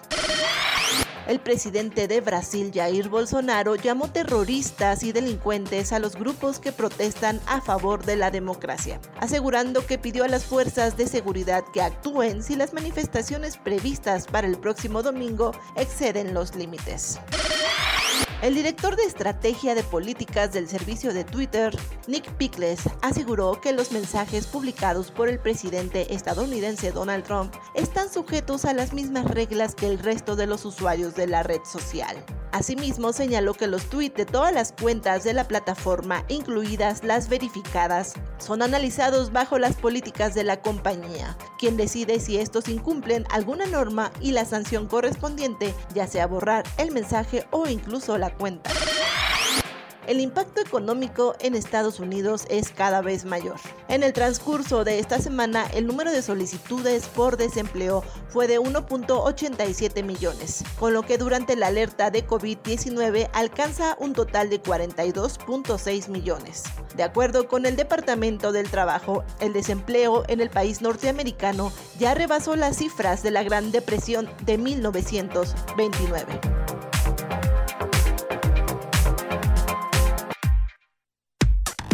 Relatamos al mundo. Relatamos al mundo. Tu opinión es muy importante. Escríbenos al correo electrónico prisma.radiounam@gmail.com.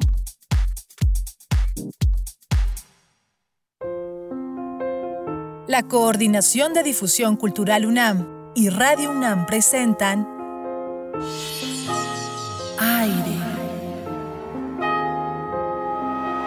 Arte. Cultura. Ciencia. Sociedad. Reflexión. Aire para días difíciles.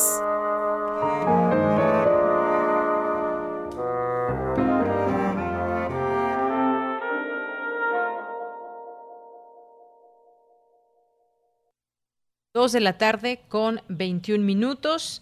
Damos la bienvenida a este espacio de aire este viernes a Julia Antivilio, que es historiadora, investigadora, académica y artista, performancera, feminista, directora de la Cátedra Rosario Castellanos de Arte y Género. Es un gusto saludarte, Julia. ¿Cómo estás? Muy buenas tardes. Hola, buenas tardes. Muchas gracias por la invitación. Pues a ti por aceptar, por estar con nosotros. Hoy aquí hemos dado un buen espacio para platicar y disfrutar de la colección de Vindictas sobre pensadoras y feministas latinoamericanas. Y bueno, pues eh, habrá una nueva colección. Me gustaría que nos platiques un poco de este, de este proyecto.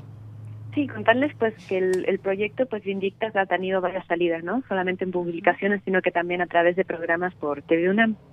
Eh, eso le estuve hablando pues también hace, hace unos días. Eh, y bueno, el, espíritu ¿no? de Vindicta es pues eh, reflexionar en torno pues al canon androcentrista que ha tenido pues las artes y la cultura, especialmente en el siglo XX. Y eh, este proyecto pues que les vengo a comentar hoy día de Vindictas es un material de lectura. Estos libros pequeñitos que saca Publicaciones UNAM, que son una especie de libro de bolsillo, en el cual pues queremos queremos rescatar pues con dos colecciones que con las cuales vamos a comenzar una pues con poetas feministas latinoamericanas y la otra sobre pensadoras feministas latinoamericanas, que pues creemos que, que han tenido pues poca difusión ¿no? en la academia y en el mundo cultural. Por eso es, eh, buscamos esta salida y también de, de, lectura rápida pues y amena, ¿no? a través de, un, de, un, de estos libros de material de lectura. Muy bien. Ahora se integra entonces a estas poetas latinoamericanas. En algún momento, pues tuvimos oportunidad de leer estos estos libros y además los los prólogos que hacen escritoras eh, jóvenes de estas eh, generaciones eh, um, últimas, digamos, y que pues tuvieron en sus manos estas estos libros esta literatura de algunas mujeres que escribieron estos libros hace muchos años y que quedaron de alguna manera ahí relegados y entonces esta es una reivindicación contra la desmemoria en la literatura y Vindictas justamente imprime ese sello en estas colecciones. Cuéntame un poco más, entonces vamos a tener en esta, digamos, eh, nueva... Eh, temporada, digamos, o, nueva edición de Vindictas, la posibilidad de conocer también a poetas, conocer su trabajo. No sé si nos puedas hablar un poquito más. Sí, mira, te cuento primero, esto no, eh, no es la, la, colección Vindictas, eh, esa, esa sigue. Viste que primero comenzamos con pues con las novelistas, ahora vienen las cuentistas, pues eh, las las poetas, nos eh, decías. Las dramaturgas, en fin, ¿no? Esa suele ser una colección pues, de los libros pues grandes, por decirlo así. Esta es una colección pues pequeña de los de material de lectura que son como especie de libro de bolsillo que pues tiene tiene la misma pues el, el, mismo espíritu, ¿no? Pero sin, em, sin embargo es ahora pues a rescatar a pensadoras feministas latinoamericanas y también pues a las poetas hacer una selección de poemas pues de poetas feministas latinoamericanas.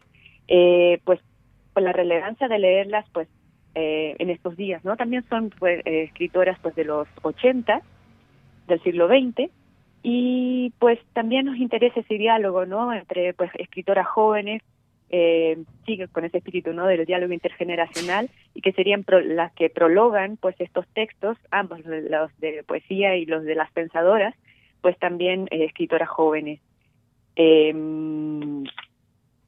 que más comentarles pues de esta bueno serían pues dos dos selecciones dos una colección dos selecciones y la partiríamos pues con textos clásicos fundacionales de los feminismos latinoamericanos del siglo XX con el texto eh, Tejiendo rebeldías de Julieta Kirwood que es pues es un texto pues clasiquísimo del feminismo del, del sur de, América Latina que pues eh, relata, eh, da a conocer las redes de resistencia feministas a las dictaduras, especialmente la de Pinochet en Chile, Julieta Quiriguez es chilena, y también pues nos permite visualizar las resistencias feministas pues en la actual dictadura en Chile. Otro texto, que es una selección, aquí, aquí van dos escritoras, eh, Ochi Coriel y Yuderquis Espinosa, el, con eh, Ochi Curiel va con el texto Construyendo metodologías feministas desde el feminismo decolonial y Yuderquis Espinosa va con el El futuro ya fue, una crítica a la idea del progreso en las narrativas de liberación sexogenéricas y queer identitarias en el de Ayala. Esta es una selección de textos de feminismo decolonial. Ellas son pues las pensadoras que han fundado pues esta línea de conocimiento y de reflexión pues en América Latina por eso y van juntas y pues y tienen un diálogo pues muy interesante ellas no claro. Eh, eh, el otro texto seleccionado van a ser cinco pues, eh, títulos tanto en poesía como en pensadoras feministas. El otro es de Leonor Calvera el género mujer que es otro texto indispensable de los años 80 para analizar la construcción cultural y social de las mujeres pues en América Latina. Ella es argentina. Y el cuarto texto es de Rita Laura Rita Segato que es la invención de la naturaleza, la familia, el sexo y género en la tradición religiosa afro-brasileña, que es del año 86. Pero cabe mencionar que este texto no solamente pues lo podemos ver en la eventualidad ¿no? de, del caso eh, afro-brasileño, sino que pues eh, focaliza, pues, si bien focaliza en Brasil, pero sino también lo podemos analizar para el resto de la región.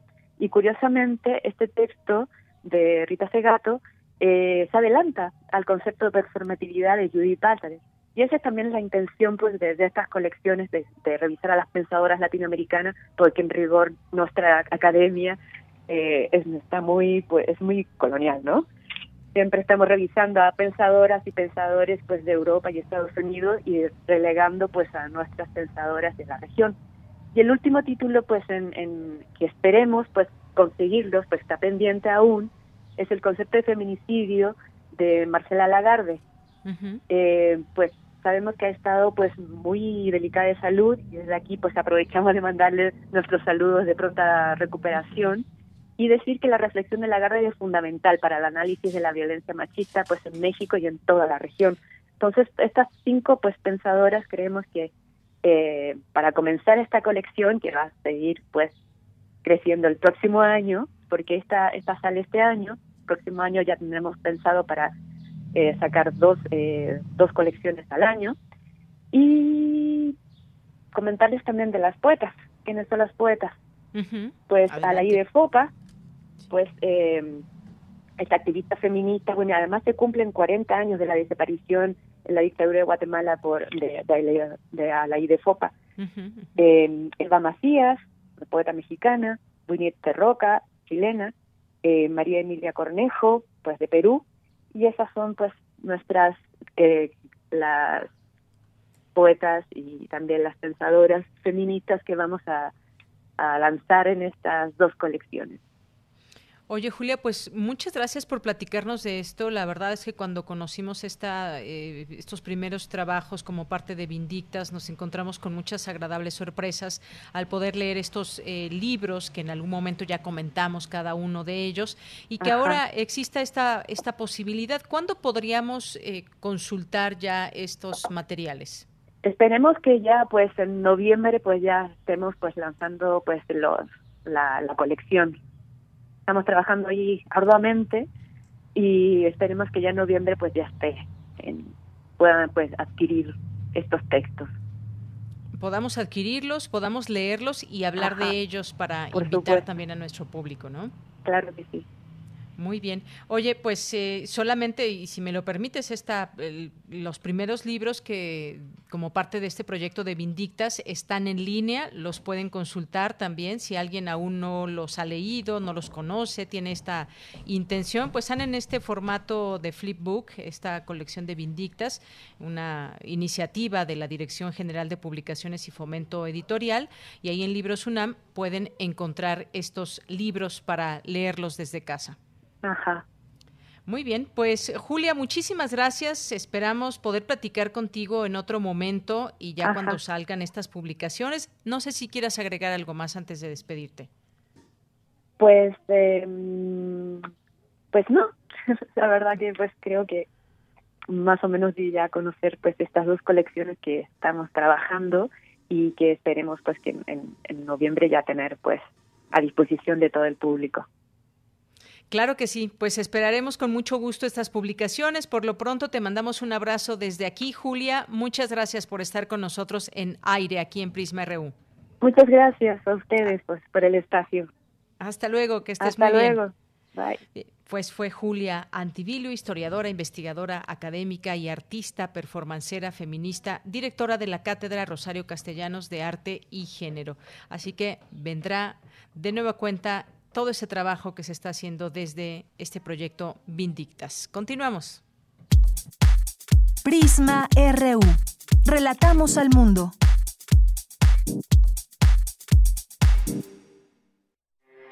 Porque tu opinión es importante, síguenos en nuestras redes sociales, en Facebook como Prisma RU y en Twitter como arroba PrismaRU. Son las 2 de la tarde con 32 minutos. Le doy la bienvenida a este espacio a la doctora Ella Vázquez Domínguez, investigadora titular del Laboratorio de Genética y Ecología del Departamento de Ecología de, de la Biodiversidad. Su área de interés y de investigación es la ecología molecular, la genética y biología de la conservación y los vertebrados. Doctora Ella, bienvenida. Muy buenas tardes. Eh, muy buenas tardes. Doctora, pues queremos platicar con usted hoy porque hoy es el Día Mundial del Medio Ambiente y pues desde qué punto podríamos empezar a hablar del medio ambiente, porque es un tema muy, muy extenso y podemos pensar en mares, en bosques, en eh, cómo revertir el tema de la, de la eh, contaminación, en fin. Pero me gustaría que empecemos quizás a platicar sobre pues una recuperación verde y sostenible y aprovechar también las tecnologías que hay disponibles para tratar de reconducir el camino, el modelo de desarrollo y bienestar para el planeta. ¿Qué nos puede decir en este en este marco del Día Mundial del Medio Ambiente? Claro que sí. Mira, me gustaría empezar tal vez con una reflexión sobre a 46 años de que se estableció el 5 de junio de 1974 el Día del Medio Ambiente, 46 años después, pues cuáles son, ya los mencionabas tú un poco, cuáles son los pendientes en realidad más urgentes. Yo creo que son muchísimos. Creo que hemos avanzado muy poco. Eh, en muchos aspectos ah, podríamos decir que estábamos un poco para atrás en términos de protección, conservación del medio ambiente. ¿Y por qué digo esto? Porque en realidad la transformación del hábitat en todas, todas sus formas, eh, perdiendo áreas naturales, fragmentando el hábitat, deforestando, urbanizando, todas esas actividades eh, no se han en, en, estos 46 años en casi ningún lugar del mundo. mucho, y nuestro país no es una excepción. Hemos seguido explotando irracionalmente los recursos, y esto, esta transformación, esta explotación irracional, lo, a lo que nos ha llevado es a una enorme pérdida de biodiversidad. Y cabe mencionar que justo el, 20, el 2020, este año, el tema del Día Mundial del Ambiente es biodiversidad. Y pues hemos, insisto, no avanzado, sino más bien eh, marchado un poco hacia atrás en lo que es mm, conservar la biodiversidad y al contrario estamos perdiendo enormes, enormes eh, más de, biodiversidad, fauna, flora, microbios, microorganismos, etcétera, ¿no? Bueno, esa sería mi, mi, mi reflexión inicial. Sí, eh, doctora, ella en este sentido, pues como usted dice, 46, perdón, 46 años, eh, uno se pregunta ese día nació, pues justamente para, no solamente para reflexionar, sino para actuar. Y que, eh, digamos, hemos mejorado o que hemos empeorado en estos 46 años. Al haber un día, uno se imagina que se unen esfuerzos mundiales, esfuerzos de todos los eh, países que además van cambiando constantemente también de, personajes al frente de uno u otro gobierno. Hay quienes creen en el cambio climático y hacen esfuerzos para revertir eh, todo eso que genera este cambio y todo lo que lo genera, pues. Y hay quien simplemente dice, no cree y entonces no se eh, ponen metas ni objetivos. ¿Cómo vemos este esfuerzo de manera internacional? Mm, de manera internacional, creo que creo que se, han hecho muy buenas intenciones la formación de, eh, en, las, en la Comisión de las Naciones Unidas, la Convención de la Biodiversidad y múltiples eh, cuerpos colegiados y organizaciones que han surgido de, ese entonces para acá. Creo que creo que son buenas buenas eh, iniciativas que han tenido el, el, panel del cambio climático, por supuesto, importantísimo. En, términos internacionales se ha hecho buen esfuerzo, yo creo, y sí se y sin duda ha puesto en, en, en la agenda de los diferentes muchos países a los que los que signan estas convenciones en darse cuenta, pues, ¿no? De, estos problemas ambientales tan, tan, tan graves. Entonces, a nivel internacional, digamos que yo creo que ha habido algunas buenas intenciones, pero insistiría en que nos falta muchísimo, muchísimo por hacer. Y en nuestro país, pues, también nos, nos falta muchísimo. Me imagino que a lo largo del día que han estado hablando de la celebración del Día Mundial, seguro se ha estado insistiendo cómo esta pérdida de biodiversidad, este no cuidado de los recursos naturales y más bien afectaciones tan severas, están íntimamente relacionados con desastres naturales que desastres no naturales, pues, desastres resultado de, de esa pérdida de biodiversidad como huracanes, los grandes incendios del año pasado, estas tormentas tropicales que estamos teniendo en el sur del país, que son de enorme escala, eh, y sin duda la pandemia que estamos eh, sufriendo actualmente, todos estos demuestran esa relación inextricable y directísima entre los humanos, los ecosistemas y, y la biodiversidad. Entonces, pues falta mucho, mucho por hacer para eh, poner en, en, en, la práctica real la conservación, a pesar de que, que estemos festejando el Día del Medio Ambiente.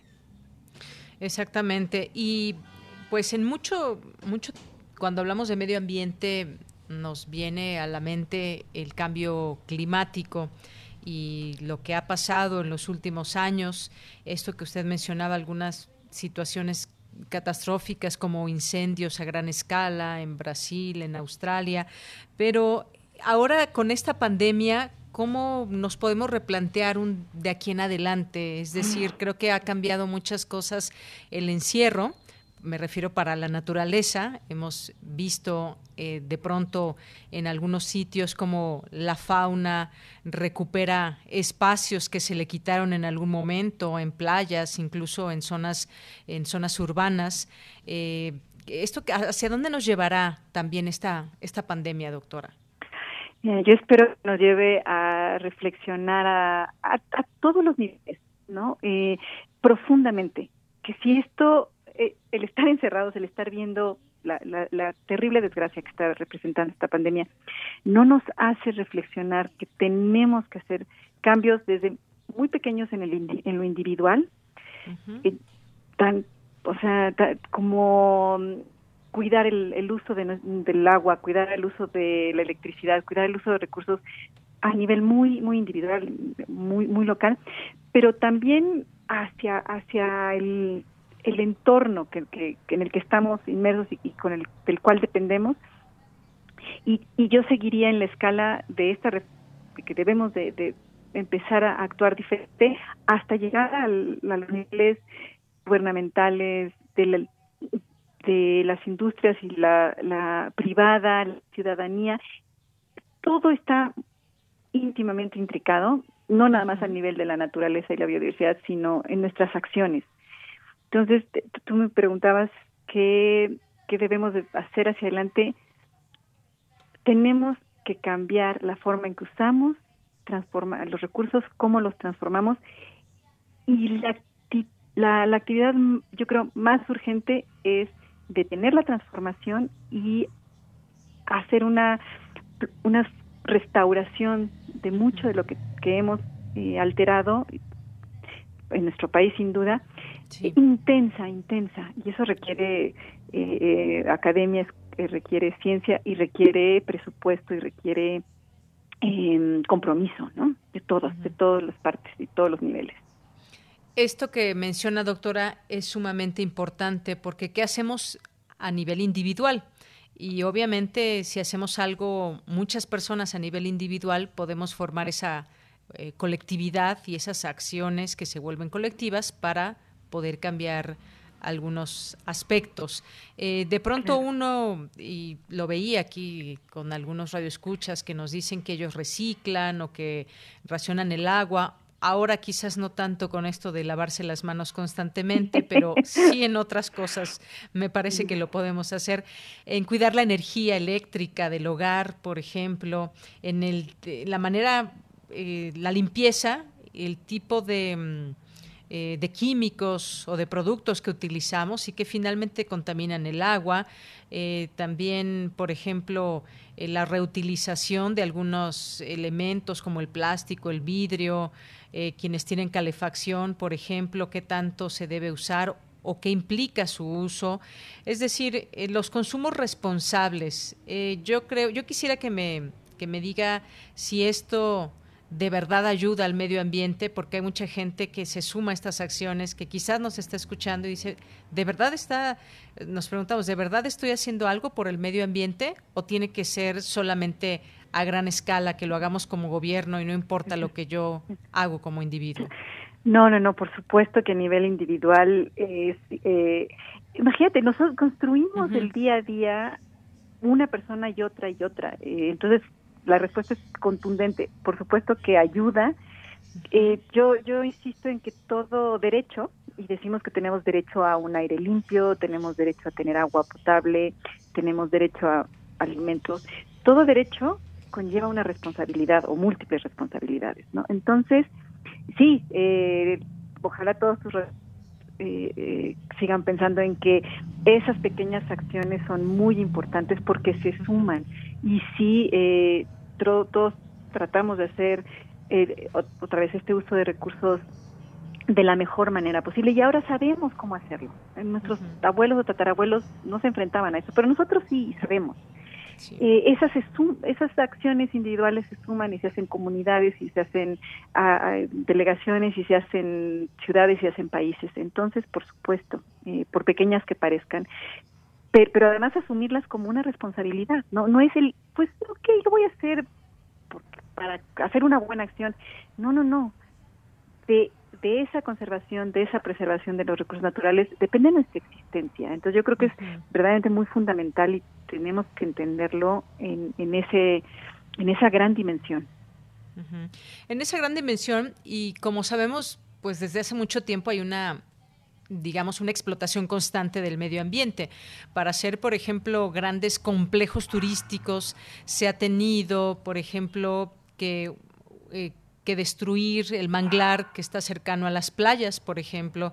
Se ha tenido, por ejemplo, que llegar y construir en una zona boscosa y entonces también hay muchos árboles que tienen que quitarse.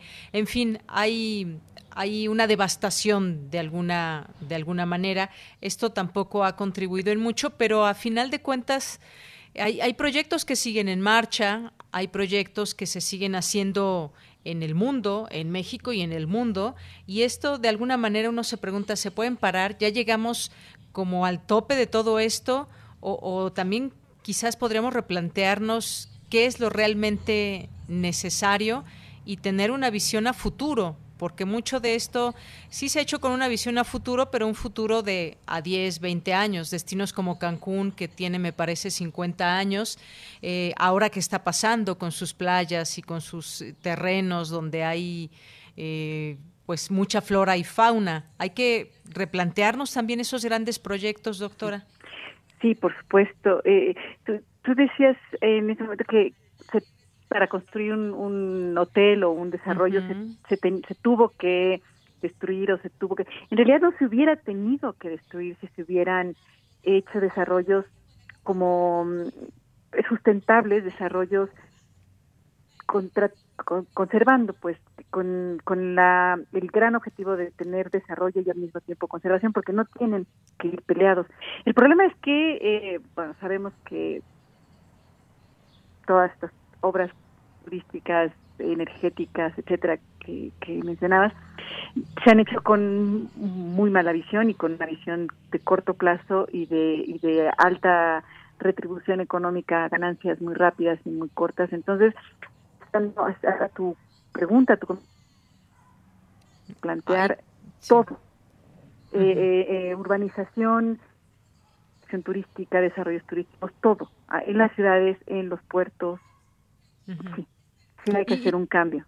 Sí, que a final de cuentas también los proyectos turísticos, digamos que dan una dimensión también importante, hacen visibles lugares y a través de los complejos turísticos muchas veces entra mucho dinero, es todo parte de, es un, es un negocio y hay lugares que tienen la posibilidad de crecer gracias a esos desarrollos, digamos, eh, turísticos, pero habrá que ver, eh, justamente pensar en que se puedan hacer, que se pueda beneficiar una comunidad, pero también por la otra que la misma naturaleza también se beneficia. Ahora hay, muchos grandes proyectos donde dicen son proyectos sustentables, eh, turismo ecológico le llaman. Todo esto quizás hacia allá vamos yendo, doctora.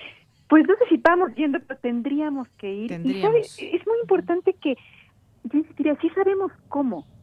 Se, sabe cómo se puede hacer un desarrollo bien, bien sustentado amigable con el ambiente, eh, que, que, cumpla todas esas condiciones que tú mencionas. Sí sabemos, en el mundo eh, hay eh, increíbles ejemplos, entonces es voluntad, es cambios de perspectiva económica y de modelo económico, pero que, que, se puede, se puede, ¿no?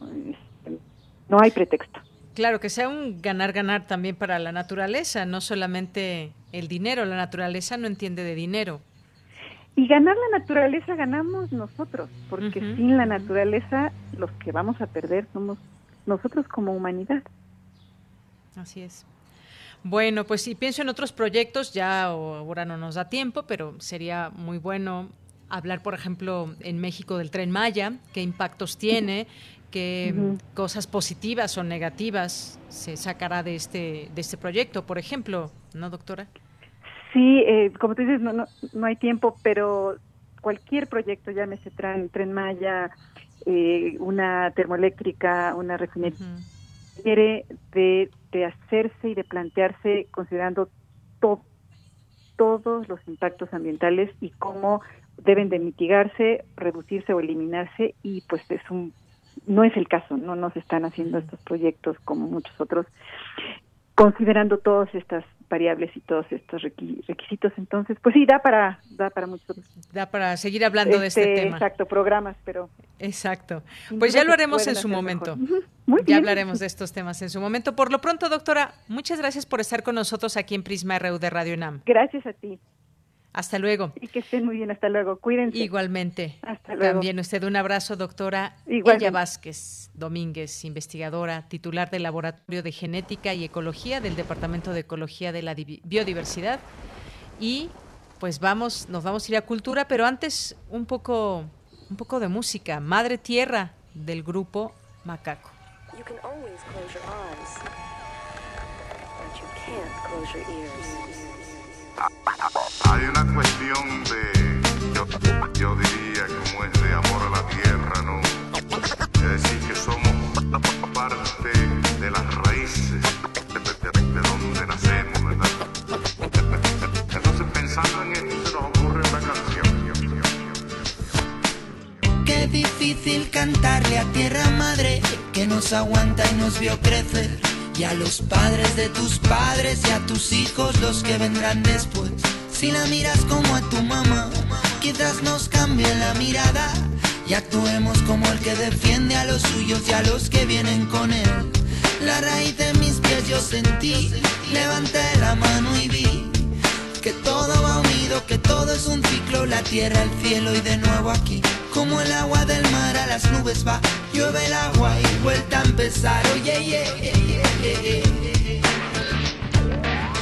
Grite, grite, no, no lo ves, va muriendo lentamente, mamá tierra, mother Grite, grite, no, no lo ves, va muriendo lentamente, mamá tierra, mother No se trata de romper ventanas farolas ni de cara.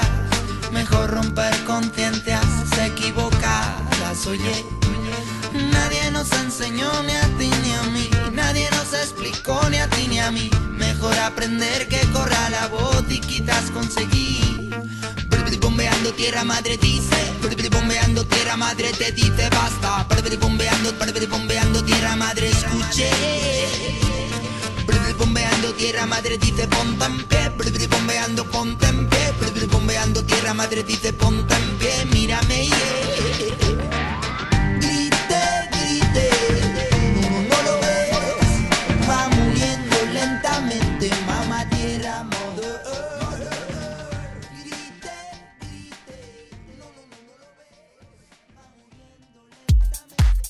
Prisma RU.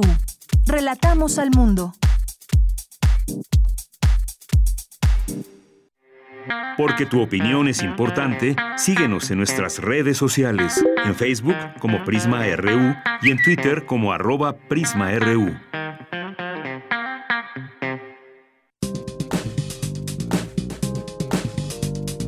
Cultura RU.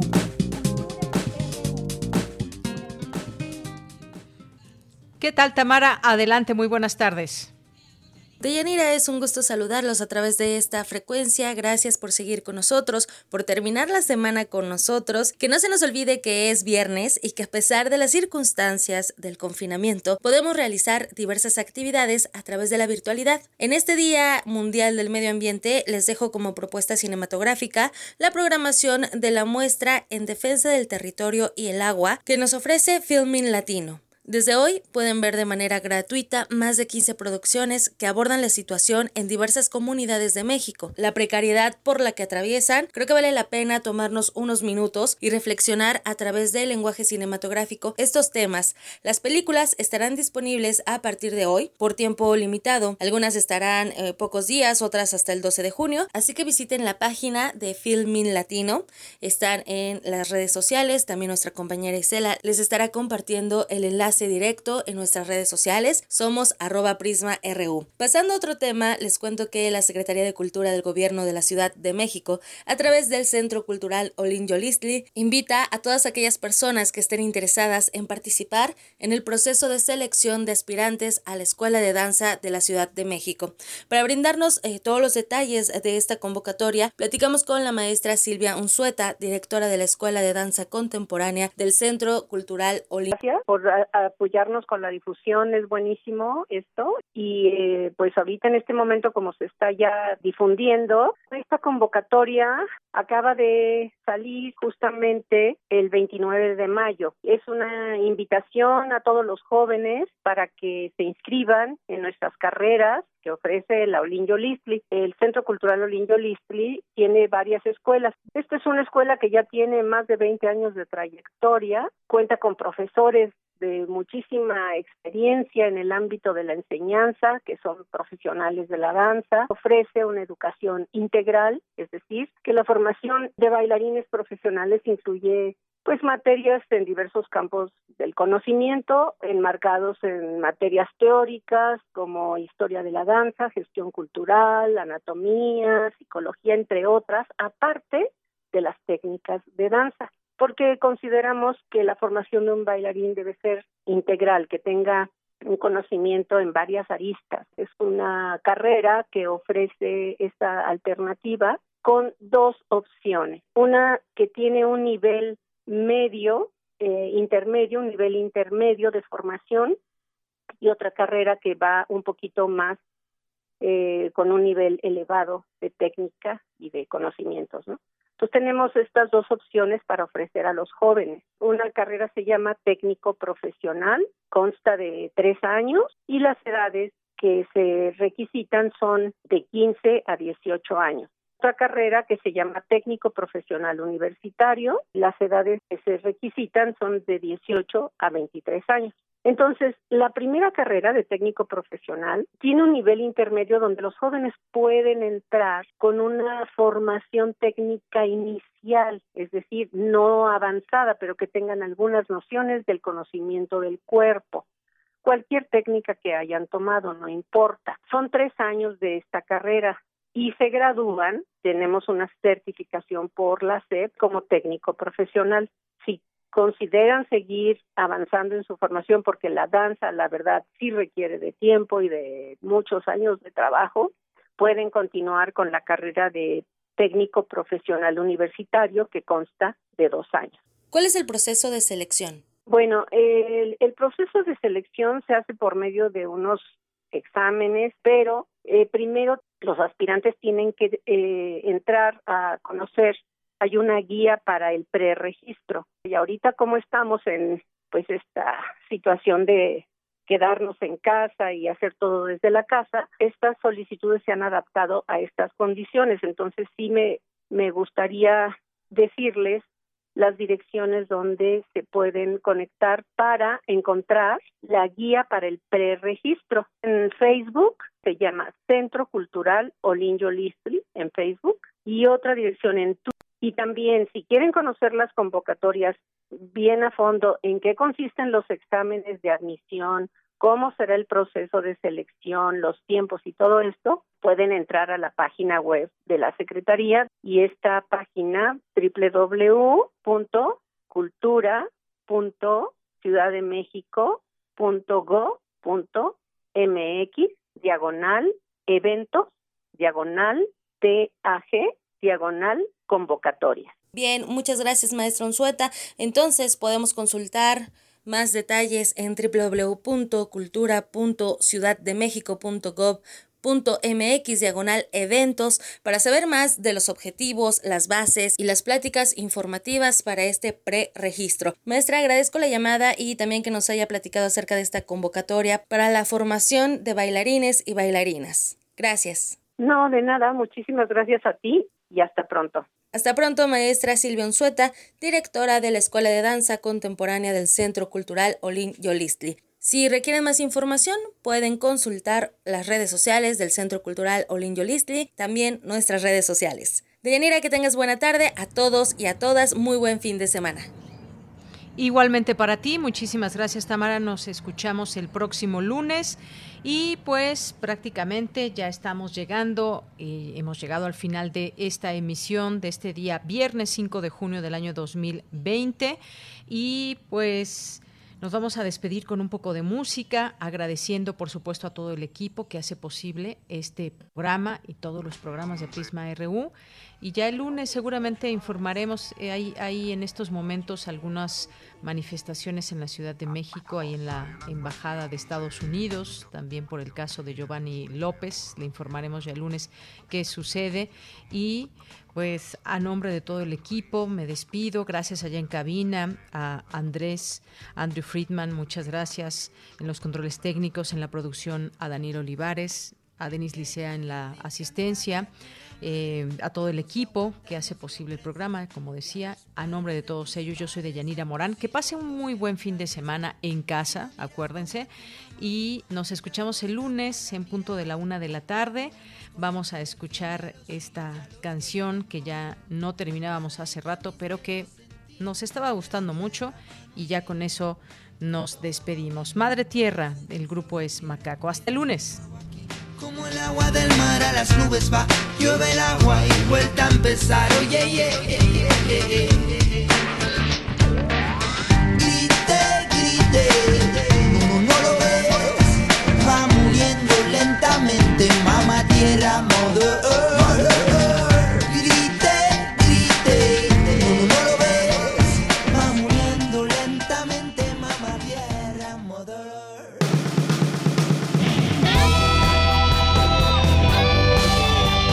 Prisma RU.